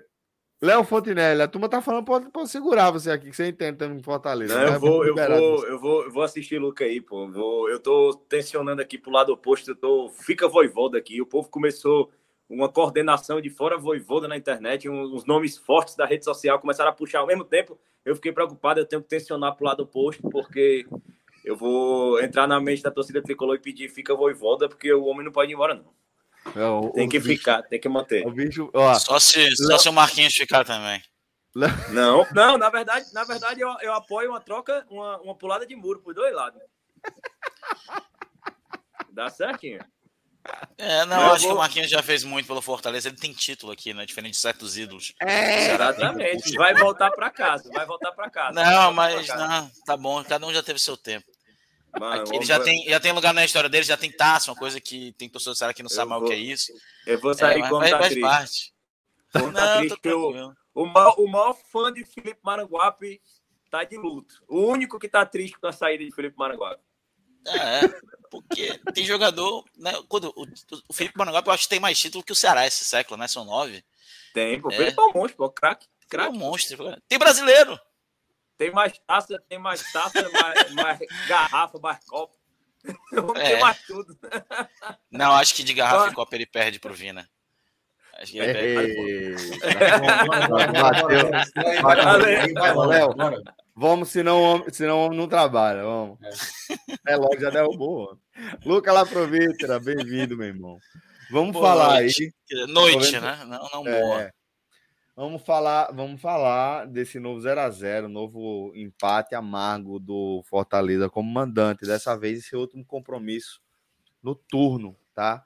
É, o que na minha conta, cada jogo que o Fortaleza não vence, cada jogo, cada rodada que o Fortaleza deixa de somar três pontos, é uma rodada mais perto do rebaixamento. Afinal de contas, a gente já está falando de algo parecido com uma reação histórica, né, para evitar essa queda do Fortaleza. Então, enfrentando o Santos em casa, 0 a 0 nas minhas contas, é, é um passo a mais na direção do rebaixamento. Você vê dessa forma também? Como é que. Qual a leitura que você faz desse, desse empate, desse novo empate? Pois é, cara. Pois, boa noite, Celso, Thiago, todo mundo tá assistindo a gente. Brincadeiras à parte, né? É, cara, a gente falava isso no jogo contra o Inter, né? Jogo contra o Inter, eu cheguei aqui e disse: Fortaleza é um sério, seríssimo candidato ao rebaixamento. Depois de dois jogos. Na, na Copa do Nordeste, a gente chamava atenção pelos resultados do Fortaleza. E, me, e eu falava que o Fortaleza, com esse futebol, vai ser um time que vai lutar para não cair. É, parece, eu inclusive dizia muito aqui, parece que o Fortaleza está jogando em ritmo de pré-temporada. Não era ritmo de pré-temporada, era realmente a fragilidade do trabalho de todo 2022. Um trabalho que foi ruim, um trabalho que foi muito abaixo do esperado, com renovações e contratações que não renderam, algumas. É, claro que não dá para culpar a diretoria, outras dá, né? Quem investe 6 milhões e meio de reais no, em Renato Kaiser pode ser culpabilizado, né? E sequer está mais no elenco. E o Fortaleza, ele, como jornalista, posso dizer, o Fortaleza já foi. O Fortaleza já está rebaixado. Hoje o Fortaleza é está rebaixado para a segunda divisão brasileira, para a Série B. Como torcedor, e há muitas rodadas eu venho me, me apegando nisso, no, já tem algumas rodadas que eu digo isso lá no, no Bater no Centro. Eu falo, é, hoje, eu, como jornalista, como pessoa que gosta de futebol, falo, Fortaleza caiu há muito tempo. Hoje eu me, me apego apenas no imponderável, né? apenas na, na fé do futebol, dos deuses do futebol, que já teve do lado do Fortaleza algumas vezes, mas a gente sabe que a fé nem sempre vai estar do lado do nosso clube, né? O imponderável nem sempre vai estar do lado do nosso clube. E o Fortaleza, às vezes, às vezes ele abusa do imponderável, né? Ele já abusou algumas vezes desde que eu nasci, seja no Cassiano, seja em Juiz de Fora, seja é, no Havaí 2004. O Fortaleza ele abusa do, do imponderável por certas formas e nem sempre o imponderável dá certo, como não deu em 2009, como não deu nos vários e vários e vários anos que não subiu na Série C, como não deu em 2003, como não deu em 2006. O imponderável nem sempre funciona. E o Fortaleza hoje ele entra né, numa estatística de lanterna. O lanterna nunca se salvou ao fim do turno. Do, do, do turno nunca se salvou. É, hoje a gente fala muito na queda do Voivoda, realmente eu acho que já deu o que tinha que dar é, para mim, o maior treinador da história do Fortaleza, mas ele está perdido, ele não sabe mais o que tirar do Fortaleza. Isso é uma coisa muito óbvia. Tava claro, hoje foi claro que ele não sabe mais o que tirar do Fortaleza. É, mas eu repito o que eu venho falando aqui algumas semanas, alguns meses, né? Se for para tirar o Voivoda, que se mexa bastante no departamento de futebol. Não é só tirar o treinador. Tirar o treinador é terceirização de culpa que vem desde o presidente, passando por diretor, por gerente, por supervisor, por fisiologia, por tudo tem que ter uma mudança grande no departamento de futebol. Fortaleza contratou no desespero. Quando vieram as contratações, eu falei: esses caras vão levar tempo para entrar em campo, esses caras vão, tá, vão precisar de tempo para estar em forma. São jogadores que estão fisicamente abaixo, porque eles estão vindo como se fosse uma pré-temporada. Isso é óbvio, deu, é claro que os caras estão em outro ritmo. É, e daí, tá Fortaleza, uma vitória em 10 em dez jogos em Fortaleza no primeiro turno. Uma vitória. 1x0 para cima do América Mineiro, um jogo sofrido que o Fortaleza podia ter empatado. Hoje, apesar que o Fortaleza foi melhor, as melhores chances foram do Santos. É, então, hoje, como jornalista, falo claramente: o Fortaleza está rebaixado para a segunda divisão. Como torcedor, Celso, só para encerrar aqui essa primeira fala, me apega apenas no imponderável, porque não foi falta de fala, não foi falta de aviso. É, é horrível, horrível, horrível, horrível, cara. Eu acho que é uma, das piores dores de, de ser jornalista barra torcedor é você alertar, alertar, alertar e chegar nesse momento e dizer, pô, cara, tava certo. Que tudo que você quer tá errado, né? Nesse momento. Você quer tá errado. Não, não existe prazer nenhum em estar tá certo. Não existe prazer nenhum, por exemplo, em acertar que ia dar merda. Não existe prazer nisso. Existe dor, existe sofrimento. E é isso que que a gente sente nesse momento. Todo teu. Boa, Minhoca, é, vou te perguntar o mesmo, né? Mas acho que o que o Lucas já apontou, né, já é um indicativo também. O Fortaleza já foi, né? É, é, a gente fica perguntando isso meio que rodada a rodada, né? A gente já está falando de algo que qualquer reversão seria histórico, seria é, é completamente fora da curva, né? E, e você ressalta também rodada após rodada que o que o Fortaleza precisa é de uma vitória e depois de uma nova vitória e depois ver se consegue uma nova vitória. Você tem sempre é. É, é, focado nisso aí. Imagino que seja nessa linha, mas dentro do que Luca falou, acho que foi contundente o, o testemunho dele em relação a, a largar, sentir que já foi mesmo, e também dessa leitura do tempo de Voivoda chegando ao fim, ou pelo menos dessa sensação. Queria que você compartilhasse também sua visão. Celso, eu diria que é aquela coisa, o Fortaleza ele está seguindo os mesmos problemas, né? Eu falei na, no último jogo, na quinta-feira, que mesmo com a derrota do Bragantino, claro, o cenário, né, o cenário como foi, como tinha sido tantas outras vezes, foi novamente daqueles cenários, ah, é, derrota de rebaixado, né? Foi a derrota para o Atlético Mineiro, a derrota para o Curitiba, todos esses jogos, derrota de rebaixado. Só e aí eu vou trazer duas falas de jogadores que falaram um no primeiro tempo e outro no segundo tempo. Uma foi do jogador do Santos, não estou lembrado quem falou no intervalo, mas ele falou o seguinte: não, Fortaleza está nessa situação, mas todo mundo sabe que o Fortaleza não é time para estar nessa situação. Não, Fortaleza é time para estar nessa situação. Certo? Só para deixar claro. O Fortaleza, o que ele comete de erro, de erros em jogos, é para estar nessa situação. Você pode tá, talvez dizer assim, o elenco do Fortaleza talvez não tivesse condições para estar isso. Agora, o que o Fortaleza faz em campo é para estar na lanterna do campeonato. Certo? Nem sempre jogando mal, como jogou hoje, e às vezes não sendo competente e às vezes incompetente, com falhas, com lacunas no seu elenco, que eu e o Lucas já falamos aqui há muito tempo, né? Que acaba sobressaindo. Outras equipes também têm problemas. Né? Rodada passada, por exemplo, o Goiás vencia por 2 a 1 e tomou uma virada. Doloroso para o torcedor do Goiás. Aí o Goiás foi, acabou de empatar com o São Paulo no final de semana com um sentimento melhor. O Curitiba, por exemplo, perdeu o jogo para o Corinthians com o Aleph Manga saindo chorando porque perdeu uma chance no final da partida. Entendeu? O Havaí, por exemplo, o Havaí pô, jogou bem contra o Flamengo, jogou bem contra o Ceará, duas derrotas. Entendeu? Acontece com todas as equipes. Só que com Fortaleza, ele já gastou muita carta para passar por essa situação. E para você ser aquilo que nessa fala, eu esqueci o nome do jogador do Santos. Para você ser esse Fortaleza que todo mundo, não, o Fortaleza não é para estar nessa posição que está, você precisa ser consistente, pô. Primeira coisa, consistente. E aí eu entro na segunda fala do jogador nessa partida, que é do Benevenuto na saída. O Benevenuto falou o seguinte: a gente jogou mal contra o Atlético Goianiense e saímos vitoriosos. Jogamos bem contra o Bragantino e saímos derrotados. Deixando a entender que jogar mal e ganhar é o que importa. Quando o fato de ganhar não tem nada a ver, muitas vezes, com você jogar mal. Porque hoje o Fortaleza jogou mal e o Fortaleza ficou muito mais perto de perder do que de ganhar.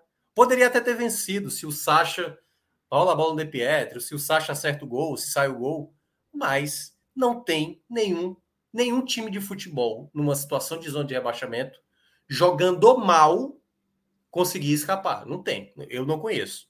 Jogando mal, eu não conheço. Você pode jogar retranqueiro, jogar por uma bola. Times de Jair Ventura. Foi assim que Jair Ventura conseguiu salvar o esporte naquele ano. Mas ali, meu amigo, sendo um time sólido, sabe? Time chato, vendendo ponto chato. O Fortaleza não. O Fortaleza tem problemas no gol, na defesa, no ataque. E aí eu vou trazer aqui algumas estatísticas. Primeiro, o fato mando de campo. Fortaleza fez o seu décimo jogo como mandante dessa Série A. Em seis, a equipe não, não balançou as redes. Seis jogos. É muito jogo. Dentro de casa. Não conseguiu balançar as redes. Outro ponto é o pior ataque, né? Obviamente, isso ocasiona no pior ataque. Só quatro gols marcados dos. Tem quanto, Luca? É... 15, é? Acho que é 15 gols, né? Dos 15 gols, dos 15 gols, apenas quatro em casa. É... Fora de casa. E aí onde é o, o problema? Só para ter uma noção, mesmo número de gols que o Fortaleza fez partidas contra o Flamengo e Atlético Mineiro fora. Pois é, exatamente. E quando você olha para os jogos fora de casa, aí já é a defesa, né? Ou as falhas da defesa, os minutos finais. Foi assim contra o Atlético Goianiense, ou foi assim contra o Atlético Mineiro, enfim, todos aqueles jogos que a gente já citou aqui algumas vezes. E é um problema. Quando você tem um ataque que não funciona em casa e uma defesa que toma gol direto fora, mesmo você fazendo gols, é a equação perfeita para uma equipe que está indo para o rebaixamento. E aí eu entro nesse jogo específico num problema que também vinha se arrastando, mas de maneira que meio que se resolvia aqui e ali, que é a questão do Voivoda. O Voivoda hoje, Celso, é um treinador totalmente perdido. Não faz sentido algum ele começar com a, a escalação que ele teve hoje, mesmo fazendo algumas ponderações de ausências que ele tinha, certo? Mais ainda, voltar do intervalo com o que o time apresentou no primeiro tempo não se justificava repetir a equipe para a volta do intervalo e mais ainda terminar com as peças que ele terminou em campo. Não faz o menor sentido.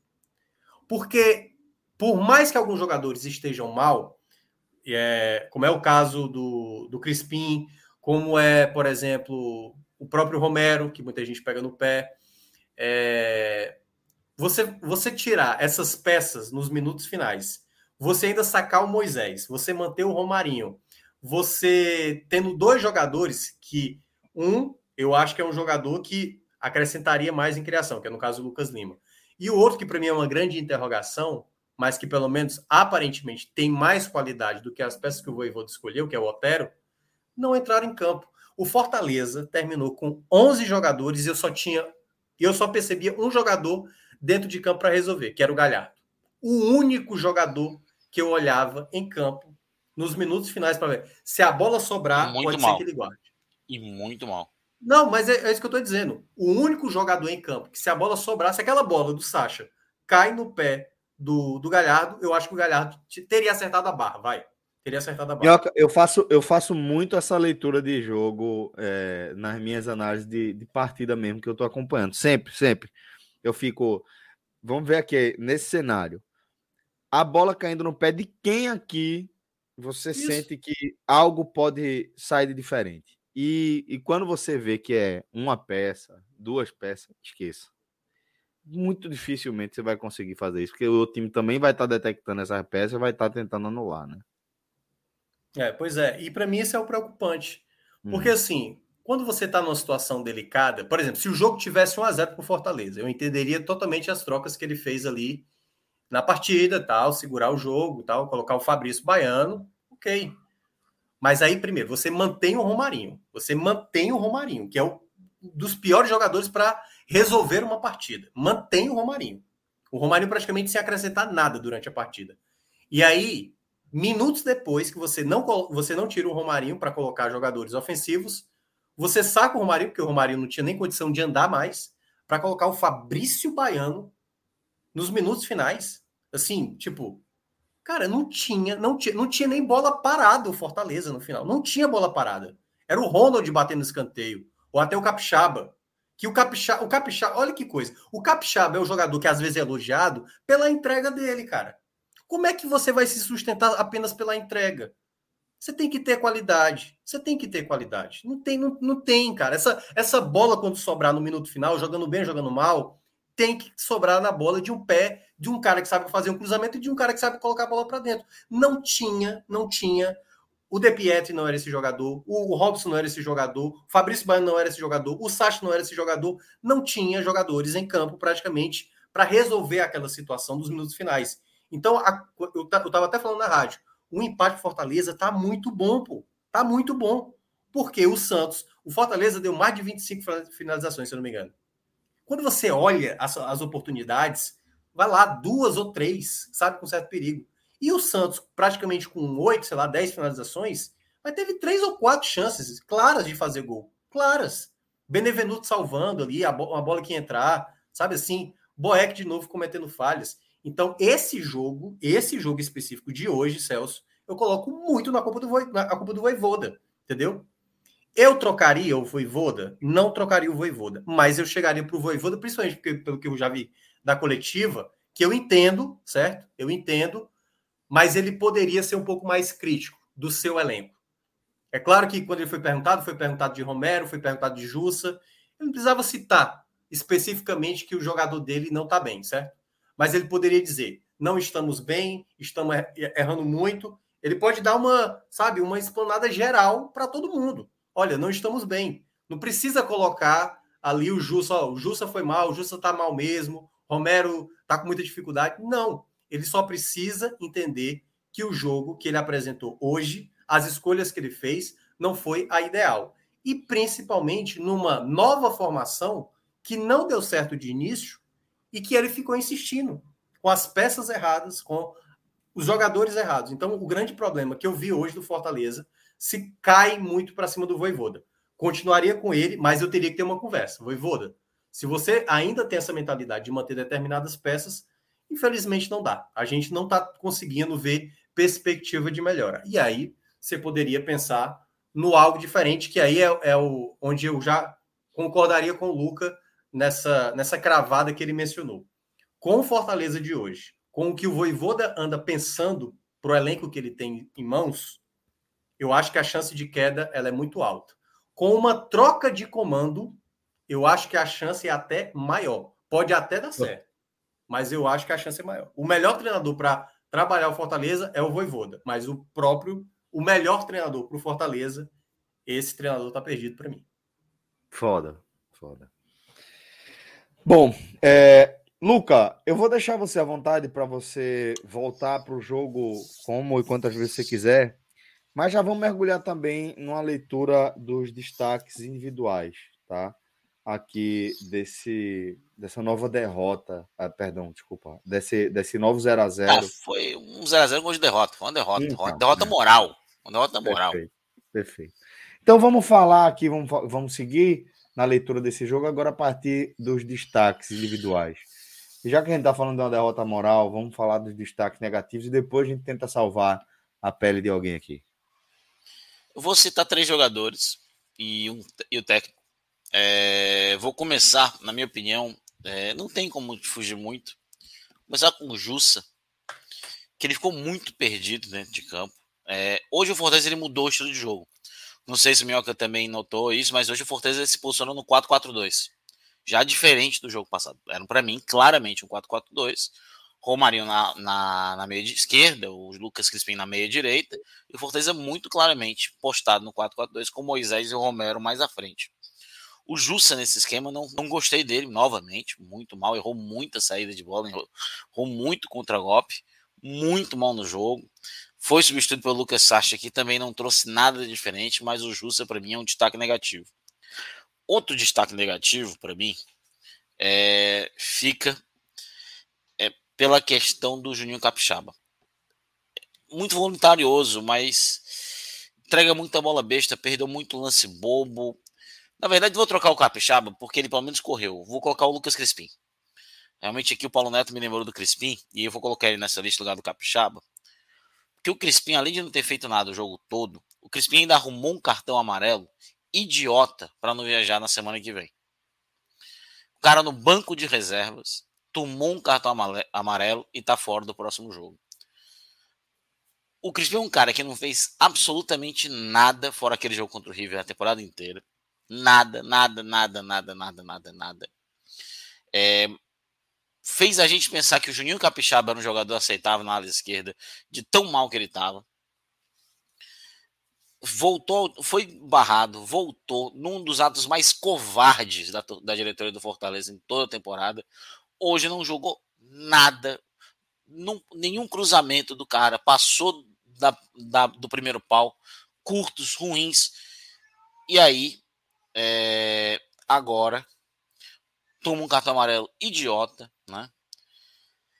Que tirou do próximo jogo. E para mim, o pior do, de campo, em campo, do Fortaleza, e até uma grande surpresa, se chama Marcelo Benevenuto. Achei muito mal no jogo, deu muito espaço, cortou bolas erradas e subiu mal, levou um cartão bobo por reclamação. É, hoje, por duas vezes, foi cortar uma bola e colocou no pé de um jogador adversário na entrada da área.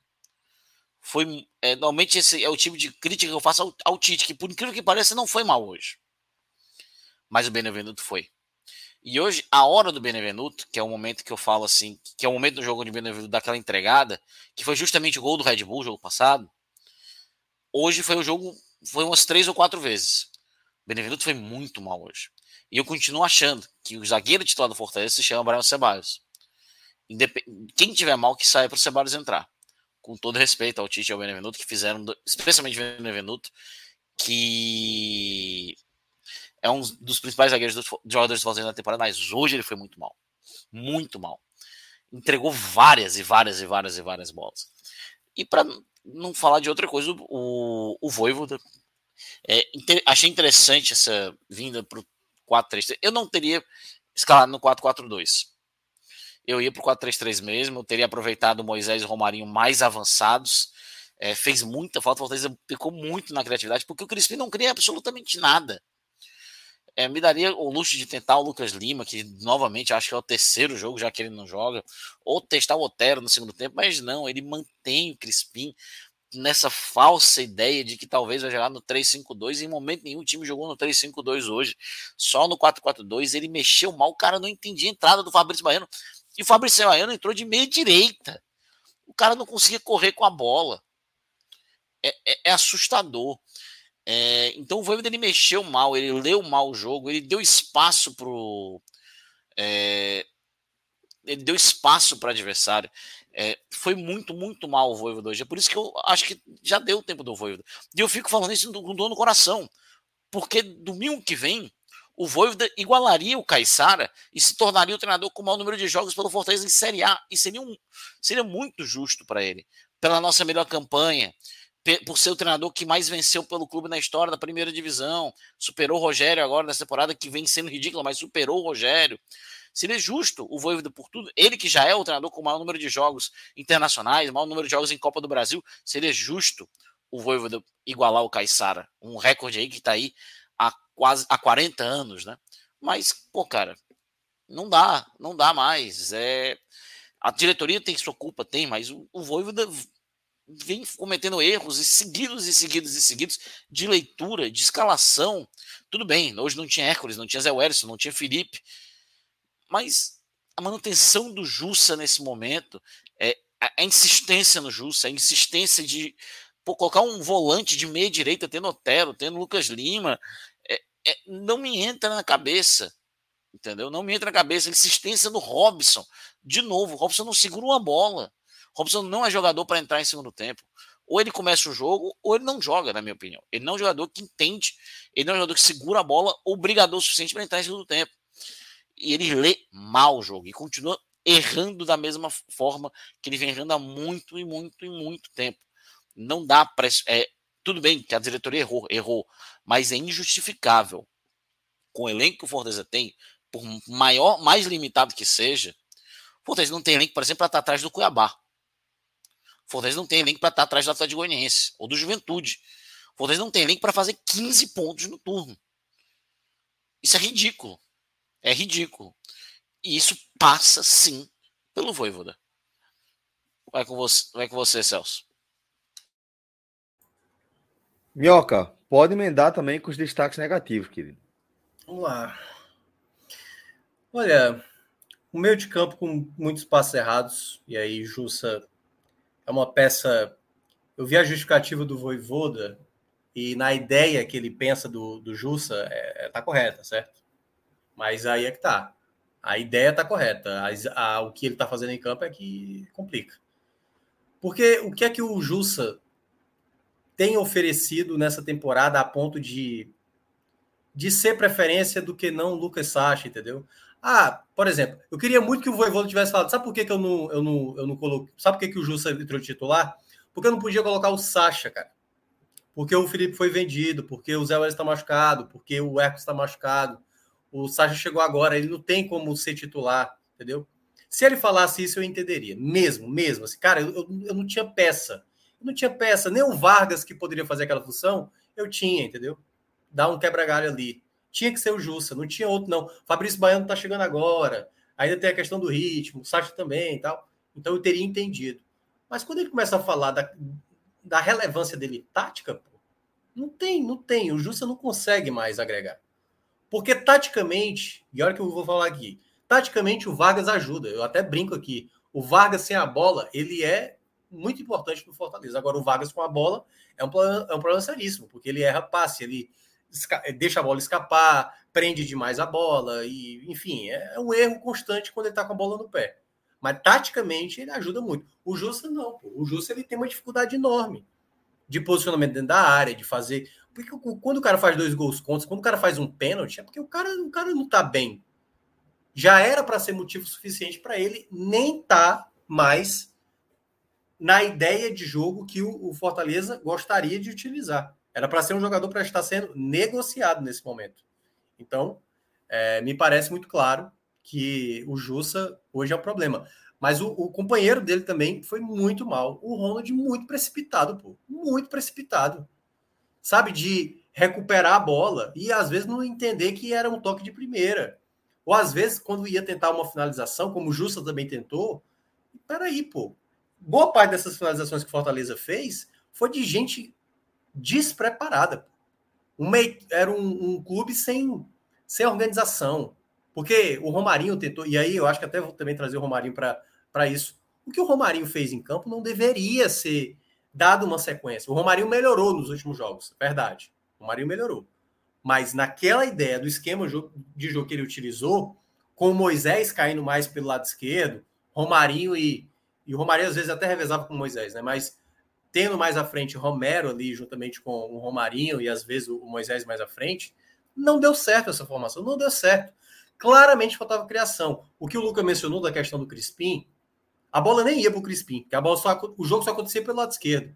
O Crispim até conseguiu acertar um passe, mas aí depois o Crispim depois começou a, a, a ter falhas é, de, de construção, porque o Fortaleza não tinha jogadores criativos, não tinha. Boa parte das finalizações de Fortaleza não foi jogada construída, foi bola sobrada, foi um cruzamento na área e que alguém cabeceava ali, que a bola sobrava, ou que o Santos cedia para o Fortaleza, que o Fortaleza recuperava aquela bola. Não era jogada criada. Era uma recuperação de bola, tocava do lado, alguém tentava finalizar. Romarinho fez isso de maneira horrorosa no primeiro tempo. Duas finalizações patéticas do Romarinho. Teve uma de frente, pô. O cara que não consegue finalizar uma bola na barra não pode ser titular. O Romarinho pode, pode ser uma peça importante para um contexto de jogo que você vai jogar no contra-ataque, que você vai precisar ter uma válvula de escape. Vai para um jogo em casa, você precisando vencer, o Romarinho não é solução. O Romarinho nunca vai ser solução. Nem mesmo quando ele foi solução contra o Atlético Mineiro, acabou dando certo. Não por culpa dele, pelo time de uma maneira geral. Mas o Romarinho não pode ser solução para o time se recuperar na tabela. Quando a bola sobrar no pé do Romarinho, ele vai possivelmente boas de errar. Ele não, ele não tem categoria. Aí muita gente fica focando, e eu entendo, é, da reclamação em cima do, do Romero, mas, cara, o Romero é um jogador que precisa ser acionado. E o Fortaleza não fez isso durante o jogo inteiro. Não teve jogadores criativos. Aí você tem o segundo jogador. Esquece o Pikachu, que era o primeiro, né? Pikachu, o maior assistente da temporada. Qual o segundo? Não é o Lucas Lima? Tudo bem, não estava jogando bem. Mas aí como é que você abdica, cara, de um jogador como esse? Não é cansaço. O cara nem jogou o jogo passado. Então, assim, não faz sentido você terminar o jogo sem jogador de construção. Termina o jogo, tava lá Baiano, tava lá Sacha, tava lá Ronald, e só Capixaba. Capixaba não sabe construir jogada. O Capixaba não sabe construir jogada. O Capixaba ele sabe lutar pela bola, recuperar a bola, erra um passe, erra um cruzamento, às vezes acerta, mas ele não é um jogador construtivo. Aí você precisa jogar em casa, porque aí é que tá. Você precisa entender o contexto. É por isso que o Voivoda tá perdido. Celso, quando você estiver jogando fora de casa e você sabe que o jogo é complicado, você vai pegar o Bragantino. É jogo difícil, meu amigo. É difícil. Sim, vai pô. mesmo ali tentando manter os caras que contra-ataque, vai botar um cara mais ou menos para ver se defende. Mas no jogo dentro de casa, cara, contra um Santos mal. O primeiro tempo do Santos era para o Fortaleza aproveitar e o Fortaleza não fez simplesmente nada, nada, nada, nada. Então, para esse, para esse jogo que o Fortaleza precisa ter, ele precisa ter as melhores peças em campo. E para mim, o Voivoda matou totalmente sacando e colocando jogadores que não resolviam. Na prática, só o, na minha avaliação, só o Galhardo que não entrou tão bem na partida. Então, assim, Robson não dá. Robson é um jogador de combate, luta lá na frente para brigar, para brigar, para perder gol e depois fazer, entendeu? Ou até mesmo o próprio De Pietri, que é um jogador também de luta, de luta, não é de qualidade. Então, para mim, esses, né, citei Jussa, citei Ronald, citei Romarinho, né? Mas poderia citar Crispim, poderia citar Benevenuto, foram jogadores muito abaixo. Boeck não foi nem tão exigido, mas voltou a, a cometer de novo insegurança. E se o Fortaleza não fizer contratações, Celso, é assim, a chance já é muito alta de rebaixamento. Mas se é para ter uma esperança e depois de 15 de agosto não tem mais o que fazer, se você não trouxer pelo menos alguma três, quatro peças para tentar melhorar o seu meio de campo, porque Felipe foi embora, né? É... E aí? Zé Werson e Hércules eternamente, até esgotar a última gota, eu não acho que vai ser assim. E, ah, e tem um detalhe, né? A gente vai falar ainda dos, dos positivos, né? Que eu ainda vou querer Sim. falar uma outra coisinha depois no final. Tá bom, beleza. Então vamos logo com os positivos. Luca Laprovitra, você vai salvar alguém deste empate tenebroso? Não, vou salvar três jogadores. Oi. É, em primeiro lugar, o Brites, novamente bem, bem seguro pela esquerda, salvou. Cara, o Santos não passava do lado esquerdo. E olha que o Santos tem ali o Lucas Braga, que é um bom jogador, e o Felipe, Ander, o Felipe Jonathan, que não, não se criaram na frente do Brites. Foi muito bem novamente. É, talvez hoje, pela falta de ação pelo lado direito, não apareceu tanto ofensivamente, mas é um bom jogador, sim, um belo achado aí, indicado justamente pela comissão técnica, né? É... Outro que eu vou salvar, ele errou muito, muito, muito, muito, errou demais, errou que deu raiva hoje. Ou é o único jogador do meio para frente que se apresentava e tentava fazer alguma coisa. É... Foi o Ronald. Cara, é, em terra de sé, quem tem um olho é rei, né? E o Ronald ele tentava, ele brigava, ele fazia, ele ia. Infelizmente, na falta de opção, o Ronald entra nesse top 3 em terceiro lugar. E para mim, o melhor em campo, não entendi porque ele saiu naquele momento, é, se chama Moisés. Né? O Moisés era um que tentava algo diferente, que busca, caía para cima. É, não, não entendo, não, não se justifica de forma alguma o Romarinho ter ficado em campo e o Moisés ter saído, quando tudo que se tinha algum mínimo perigo no Fortaleza é, era o Moisés, né? Inclusive, tem um lance no primeiro tempo onde o Moisés, na minha opinião, erra de forma muito grave. É, que ele dribla dois jogadores, ele tem o Romero tranquilo, livre para o passe na direita e ele tenta dar mais um drible. Acho que isso custou muito. Hoje eu achava até que ia sair o gol do Romero, porque ele estava se apresentando mais para o jogo. Mas eu acho que faltou o time jogar mais um pouco com ele. Mas o Moisés, ainda assim, dentro do Fortaleza, dentro de todas as limitações, ele é o que busca alguma coisa, ele é o que tenta alguma coisa, ele é o que traz o fator diferente. E para mim ele foi o melhor em campo. Foram e fazer uma menção honrosa a um jogador, né, que é o Tite, que foi relativamente bem hoje, seguro, é, tranquilo, segurou bem o Batistão, segurou bem ali em alguns momentos. E ao, por incrível que pareça, o Wilson Pereira de Sampaio, que fez uma bela arbitragem, é, tem que ser mencionado, porque isso é tão raro. É, e, cara, só para finalizar o destaque negativo que eu tinha esquecido. Hoje eu estava assistindo o jogo aqui com a, com a Bárbara. A Bárbara normalmente nunca assiste o jogo, ela não gosta. E ela olhou para mim, ela olhou e disse: Amor, é sempre assim? Eu como? O pessoal torce mesmo assim, como se vocês fossem um time argentino. Eu, é, desde sempre. Então, uma pessoa que não gosta de futebol, que nunca viu jogo, se assustou de como foi parcial a transmissão é, e eu falar, amor, é assim com todo o time do Nordeste. É sempre assim. Ela, meu Deus do céu. É por isso que tu sempre vai pra live com mau humor. É, o Caba vai, o Caba vai enjoado mesmo. É bronco. Pô, é de, é de lascar. Vai lá, Minhoca. Minhoca. Minhoca. Vamos tem, salvar Minhoca. quem aqui, Minhoca? Salvar Eu quero ver quem o Minhoca vai salvar. Eu acho que ele vai salvar, tipo, a iluminação que não caiu hoje. É verdade. A iluminação hoje firme e forte. Mas lembrando, né? Depois de Fortaleza e Palmeiras, teve dois jogos que também estava tudo ok, né? O clássico e Ceará e Havaí. Aliás, Ceará e, e Corinthians foi tudo tranquilo, né? É, não, eu vou, eu vou muito parecido com a lista do Lucas. Assim, para mim, o primeiro vai o Moisés. O Moisés, o Moisés é o único jogador que ainda consegue, assim, por um momento, você imaginar, nossa, agora vai. Sabe por quê? Porque nenhum outro jogador consegue, cara que é tipo assim, pega a bola e aí ele, ele dá aquele drible, ele consegue tirar da marcação, ele vai cometer falha. Mas o Moisés, ele era para ser talvez o, o mínimo problema. Que em outros anos, por exemplo, era o David, por exemplo. O David, o David, que foi lá para o Internacional, era esse jogador. Porque o Fortaleza jogava bem e o pessoal tinha raiva do David, que o David perdia gol inacreditável. O David, meu Deus do céu. Aí o David vai lá, tinha um momento bom, depois voltava de novo a apresentar o futebol mais abaixo. Mas o Fortaleza de hoje, o único jogador que consegue criar uma possibilidade é o Moisés. Assim, é o Moisés, sem sombra de dúvida. Assim. E falta, e é por isso que eu estava ressaltando a questão do Voivoda, tem que ter jogador de qualidade próximo com ele. Até para ele perder um gol, a gente diz assim, perder um gol, Moisés, entendeu? Que acontecia em outros jogos, até mesmo em boa parte do primeiro turno, quando o Fortaleza até fazia boas partidas, diferente dessa. É... O outro que eu vou salvar, né? O Brits, obviamente, o Brits eu acho que é um, um zagueiro que muito firme, muito firme, muito firme assim. E, e talvez para o que o, que o Fortaleza precise para o milagre, se o milagre acontecer, tem que ter um zagueiro desse tipo, mesmo, de cara, vai, vai dividir todas as bolas, vai tentar ali mesmo, vai jogar firme. E, e é isso, entendeu?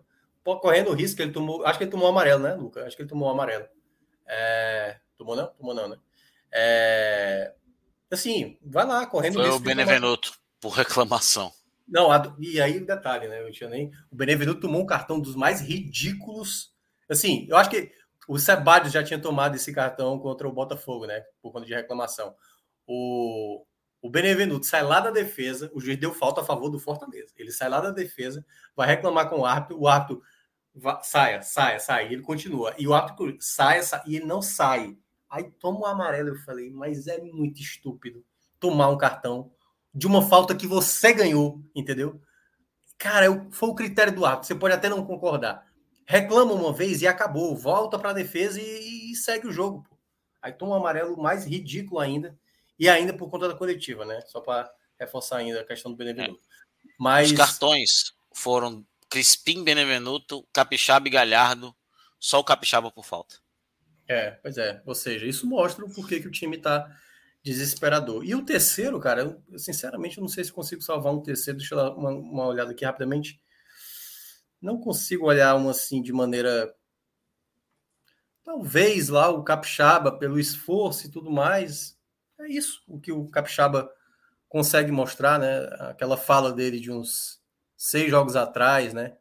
Eu sou do segundo tempo, não sou do primeiro tempo. Capixaba, deixa, deixa eu te falar uma coisa. Se você estiver vendo essa live, ou se por acaso o corte dessa live chegar até você, você é um jogador irregular. Você não é um craque de bola. Você é um jogador esforçado. E você precisa ser esse jogador esforçado.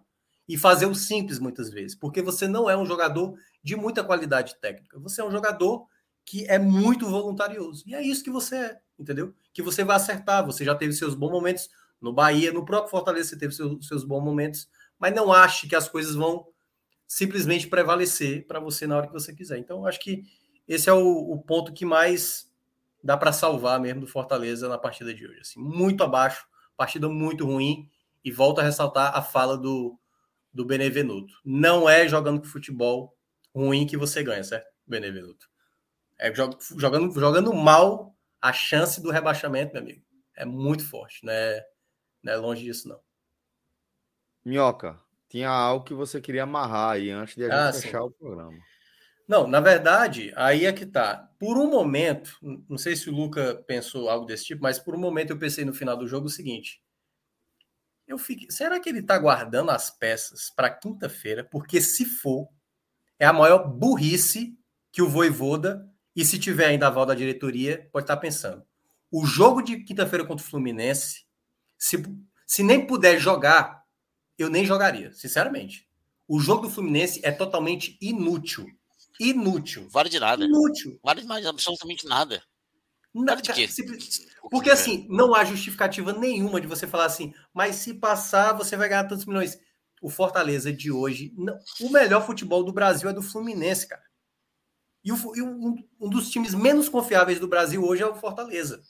Então você tem que ser racional nesse momento e entender, velho, bota o que der para jogar lá na quinta-feira. Se o torcedor não for também, pouco importa. Já chegamos nas quartas de final. Já não foi hoje. Já, pois é, já bateu, não já bateu a meta da Copa do Brasil? Não bateu a meta? Ou você acha que Passou. o Fortaleza A vai meta ser campeão? oitavas. Não, exato. Pois é. Você acha que o Fortaleza vai ser campeão da Copa do Brasil? Não vai ser campeão. Não tem tantos problemas aí. Então se prepara para o jogo que é de mil pontos contra o Cuiabá fora de casa. Recuperar o grande problema que foi lá da primeira rodada. Entendeu? Se prepara para um jogo que é muito mais importante. O jogo de quinta-feira, ele é inútil. Inútil. É Copa do Brasil, é quarta de final. Faz o Fortaleza. Não tem mais o que fazer com a Copa do Brasil. Nada, simplesmente nada. É uma competição que só atrapalha. Se quiser, e aí uma dica que vai para o Voivoda, tente armar aquilo que você pensa em mudar do Fortaleza. Eu vou fazer agora um outro formato de time, entendeu? Mas não desgaste as suas peças para o jogo, que por enquanto ainda está domingo, né, Luca? Fortaleza estava e a federação tentando Tá, levar para segunda. domingo. É, tanto É, por, é, por enquanto está domingo. mais tranquilo, né? É, por enquanto tá domingo. Mas em meio à maratona de jogos que o Fortaleza até agora não cessou, eu não gastaria uma gota dos meus principais jogadores para esse duelo contra o Fluminense, que é muito favorito. É muito favorito.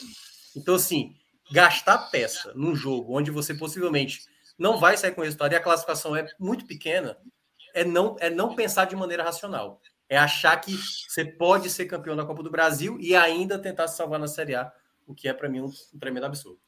Quinta-feira é dia para botar o Max Wallace, para botar Vitor Ricardo, jogar com É, é. Landázuri, Dá um É. minuto pro Otero, dá um minuto para Fabrício pro Otero, Baiano. é. Vai dando bota essa galera pra para jogar. É, Isso, exato. É, Sacha, bota não para tem que jogar. fazer Sasha, É.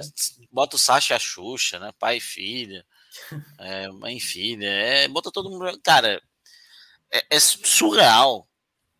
O, o alguém ainda querer pensar em Copa do Brasil nessa É, isso é, real, o tamanho surreal. do buraco do Fortaleza hoje é que ele tem que vencer 10 das 19 partidas que ele vai fazer. Ele vai É. ter que ter uns- um- uma. Cara, a campanha do Flamengo nesse turno. É a campanha do Flamengo nesse turno. É, é 10 de 19 partidas é vencer literalmente todos os jogos em Fortaleza nesse retorno, né? São os nove jogos que ele vai ter. Entre esses nove jogos tem Inter, tem Flamengo, tem, tem, tem Corinthians, tem Atlético Mineiro. Ou seja, ele pega quatro. Tem Bragantino. é, e o clássico, né? Então, cinco desses jogos são muito difíceis. Então, a situação do Fortaleza ela é muito, ela é muito complicada. Ela é uma situação que, cara, qualquer pessoa racional sabe que já foi, né? É, mexeram rápido demais, é, mexeram muito atrás. E a própria diretoria do Fortaleza ela não, não faz questão de ter o torcedor junto. Porque, cara, um jogo como hoje, precisando do resultado, o ingresso mais barato era 80 reais, a diretoria do Fortaleza não quer a torcida junto, então. É um sinal muito claro que a, torcida, a diretoria do Fortaleza não quer o torcedor junto. É, então, Copa do Brasil, para quê? Qual a importância? Aí vai, causa uma zebra com o Fluminense, fica fazendo um videozinho, faz o Pix, e o time tá na lanterna. O time tá, mais uma vez, se vencesse hoje, provavelmente jogaria a próxima rodada, podendo de novo, de novo, mais uma vez, jogar para sair das- do Z4. Mas novamente não ganhou. Afastou a possibilidade disso. Pularia mais outra posição. E o Fortaleza continua nessa situação. É, eu acho que existe dentro do clube, é, e, há algum, e há uns dois anos eu, eu venho falando isso. Eu sinto um afastamento da diretoria e da torcida. Eu sinto um afastamento do que acontece dentro do Fortaleza Esporte Clube e o que acontece e o que se pensa a torcida. Isso é claro. O, a, a, a coletiva do Voivoda hoje, é, o que, as ações da diretoria do Fortaleza são completamente distantes do sentimento do torcedor. Parece que não está sentindo o que o torcedor está sentindo. É, e o que eu estou esperando é que vai, vai esperar ser rebaixado mesmo, matematicamente, porque eu, eu falo há muitas semanas, eu tenho medo do Voivoda cair. Porque em 2006 a gente falava muito, tinha que trocar treinador, tinha que trocar treinador, tinha que trocar treinador, tinha que mudar, e a gente pedia a cabeça do Hélio, o Hélio, no fim das contas, é, fez foi trocar o Fortaleza no, pelo São Caetano, dentro do das vestiário saídas, do né? jogo. Foi, É. Cara, ele, ele foi, ele foi para o Fortaleza São Caetano, foi como técnico do Fortaleza e voltou como técnico do São Caetano, pô. No mesmo jogo. Ele, ele saiu do jogo, do- da- ele não foi nem pro vestiário do Fortaleza, ele foi vestiário do São Caetano. E a gente pensa, pô, agora vai trocar o Hélio, ele tá mal, o Fortaleza tá mal, e aí veio o Roberto Valdavino, a gente viu que tá mal, pode ser péssimo, né? Então eu tenho medo, porque eu vivi o Roberto Valdavino, que na minha opinião foi o pior treinador da história do Fortaleza, que até hoje eu não acredito que o Ribamar Bezerra me traz um treinador que duas semanas, uma semana de voltar à Série A, tomou de 7 a 0 naquele Fortaleza horroroso, num amistoso no PV, né? É, então tem um- eu, eu vejo essa situação. Parece que a diretoria do Fortaleza ela não, ela se distanciou tanto do que acontece do lado de fora que, que se criou uma bolha. No momento que a gente fala aqui de cair o Voivoda, não é só cair o Voivoda. E eu acho que o Voivoda ele cai muito por culpa do que fez a diretoria ao longo da temporada. Ah, o Voivoda sabia. Ah, o Voivoda foi passivo. Beleza, foi. Mas o trabalho da diretoria, ela foi eleita, ela está sendo paga. A diretoria não é gratuita. O Fortaleza gasta 150 mil reais por mês em diretoria.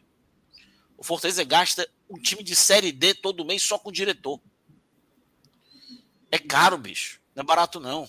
150 mil reais tu contrata um jogadorzinho legal para jogar Série A. O Fortaleza gasta isso com diretoria. Então, o pessoal está sendo pago para gerar resultado. Ninguém está ali por amor mais, não.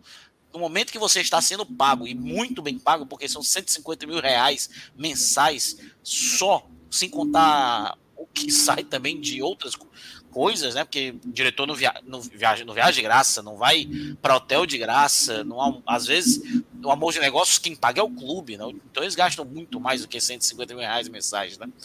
A gente. O cara tem que ser cobrado como um profissional mesmo. Não tá ali de graça. Então ele tem que sair, eles têm que sair daquele auge que eles estão ali, voltar ali para baixo e ver o que está acontecendo é, tem que ser cobrado, tem que mudar ali também. Tem que mudar a diretoria de futebol, gerência, supervisão, tem que mudar quem está fazendo contratação, tem que mudar como é que está fazendo a preparação de jogo, tem que mudar a preparação física, tem que mudar tudo. Tem que mudar tudo. Deu errado. Deu errado. Foram 25 milhões de, de reais investidos em contratações só no elenco profissional. O Fortaleza contratou mais 20, mais de 50 jogadores entre categoria de base e aspirantes que não estão rendendo. Fortaleza é a terceira pior campanha do Brasileiro Sub-20. Fortaleza não ganhou nenhum campeonato de base nesse ano ainda. Nem Copa Seromo o Fortaleza ganhou esse ano campeonato de base. O Fortaleza no aspirantes perdeu para o CSA, um time de Série B. E o Fortaleza contratou 25 jogadores para aspirantes, tendo sido a melhor campanha do ano passado, apesar de ter sido semifinalista. Então, algo não está certo. E tudo tem que ser mudado dentro do departamento de futebol. E aí eu deixo para o Celso, que já está arrancando um pouquinho o cabelo que ele já tem aí, para a gente Alex, finalizar. Deixa eu, deixa eu fechar com duas estatísticas. Né? A primeira é o Fortaleza vai terminar né, a, o primeiro turno a seis pontos do 16, independentemente do resultado da manhã. O ideal para o Fortaleza é que haja empate amanhã, porque ele Como fica um ponto, seis... né? É porque ele fica, na verdade, a seis pontos de sair. Porque hum. se por acaso tiver algum vitorioso, o 16 vai ser o Havaí, que tem três empates. Ou seja, Fortaleza não estaria, estaria a seis de distância, mas na prática estaria a sete, porque se chegar nos seis não passa no número de vitórias. É, e a outra estatística é que só duas equipes terminaram o turno com 15 pontos ou menos, né? E exatamente essas duas terminaram com 15 pontos, tal qual o Fortaleza, e conseguiram escapar. Uma delas, o Fluminense, que teve que fazer 31 pontos no retorno e terminou com 46, não caiu de 2009. E o Galo de 2011, que fez 30 pontos. E aí terminou com 45 e também se manteve na série. Campeão de um ano seguinte e o vice-campeão do ano seguinte, né? É. Só. Só. É isso. É isso. Galera, é, a gente vai chegando ao fim aqui é, de mais um telecast, né? Esses telecasts de domingo estão já tradicionais, aí, com três horinhas de duração. Mas é, acho que é importante, né? A gente, mesmo num, numa jornada de tão poucos gols, a gente está falando de três partidas e somente um gol marcado. É, contra. Todos os jogos. Contra é, o nosso, né? Contra, contra um dos nossos, no caso o Ceará. Gol do Juventude lá. É, a gente tem muita coisa aqui para analisar e a nossa leitura para fazer. Eu vou reforçar aqui o convite. Nesta segunda-feira, tá? Depois é, de Curitiba e Cuiabá, a gente vai trazer o nosso raiz com o em sua versão áudio guia, o áudio guia, o vídeo guia, né? Atualizado da Série A depois do fechamento do turno. Fica o convite aí para você nos acompanhar. Eu agradeço aqui a Luca Laprovítera, a Tiago Minhoca, Léo Fontinelli, Felipe Assis e Clis Mangama, que fizeram esse programa aqui comigo. A gente teve como diretor da nossa live Rafael Estevam, o relógio, e como editor, e editor de áudio foi o nosso querido Marcelo Fader. Muito obrigado a todos e uma ótima semana, galera. Valeu, até o próximo. Tchau, tchau.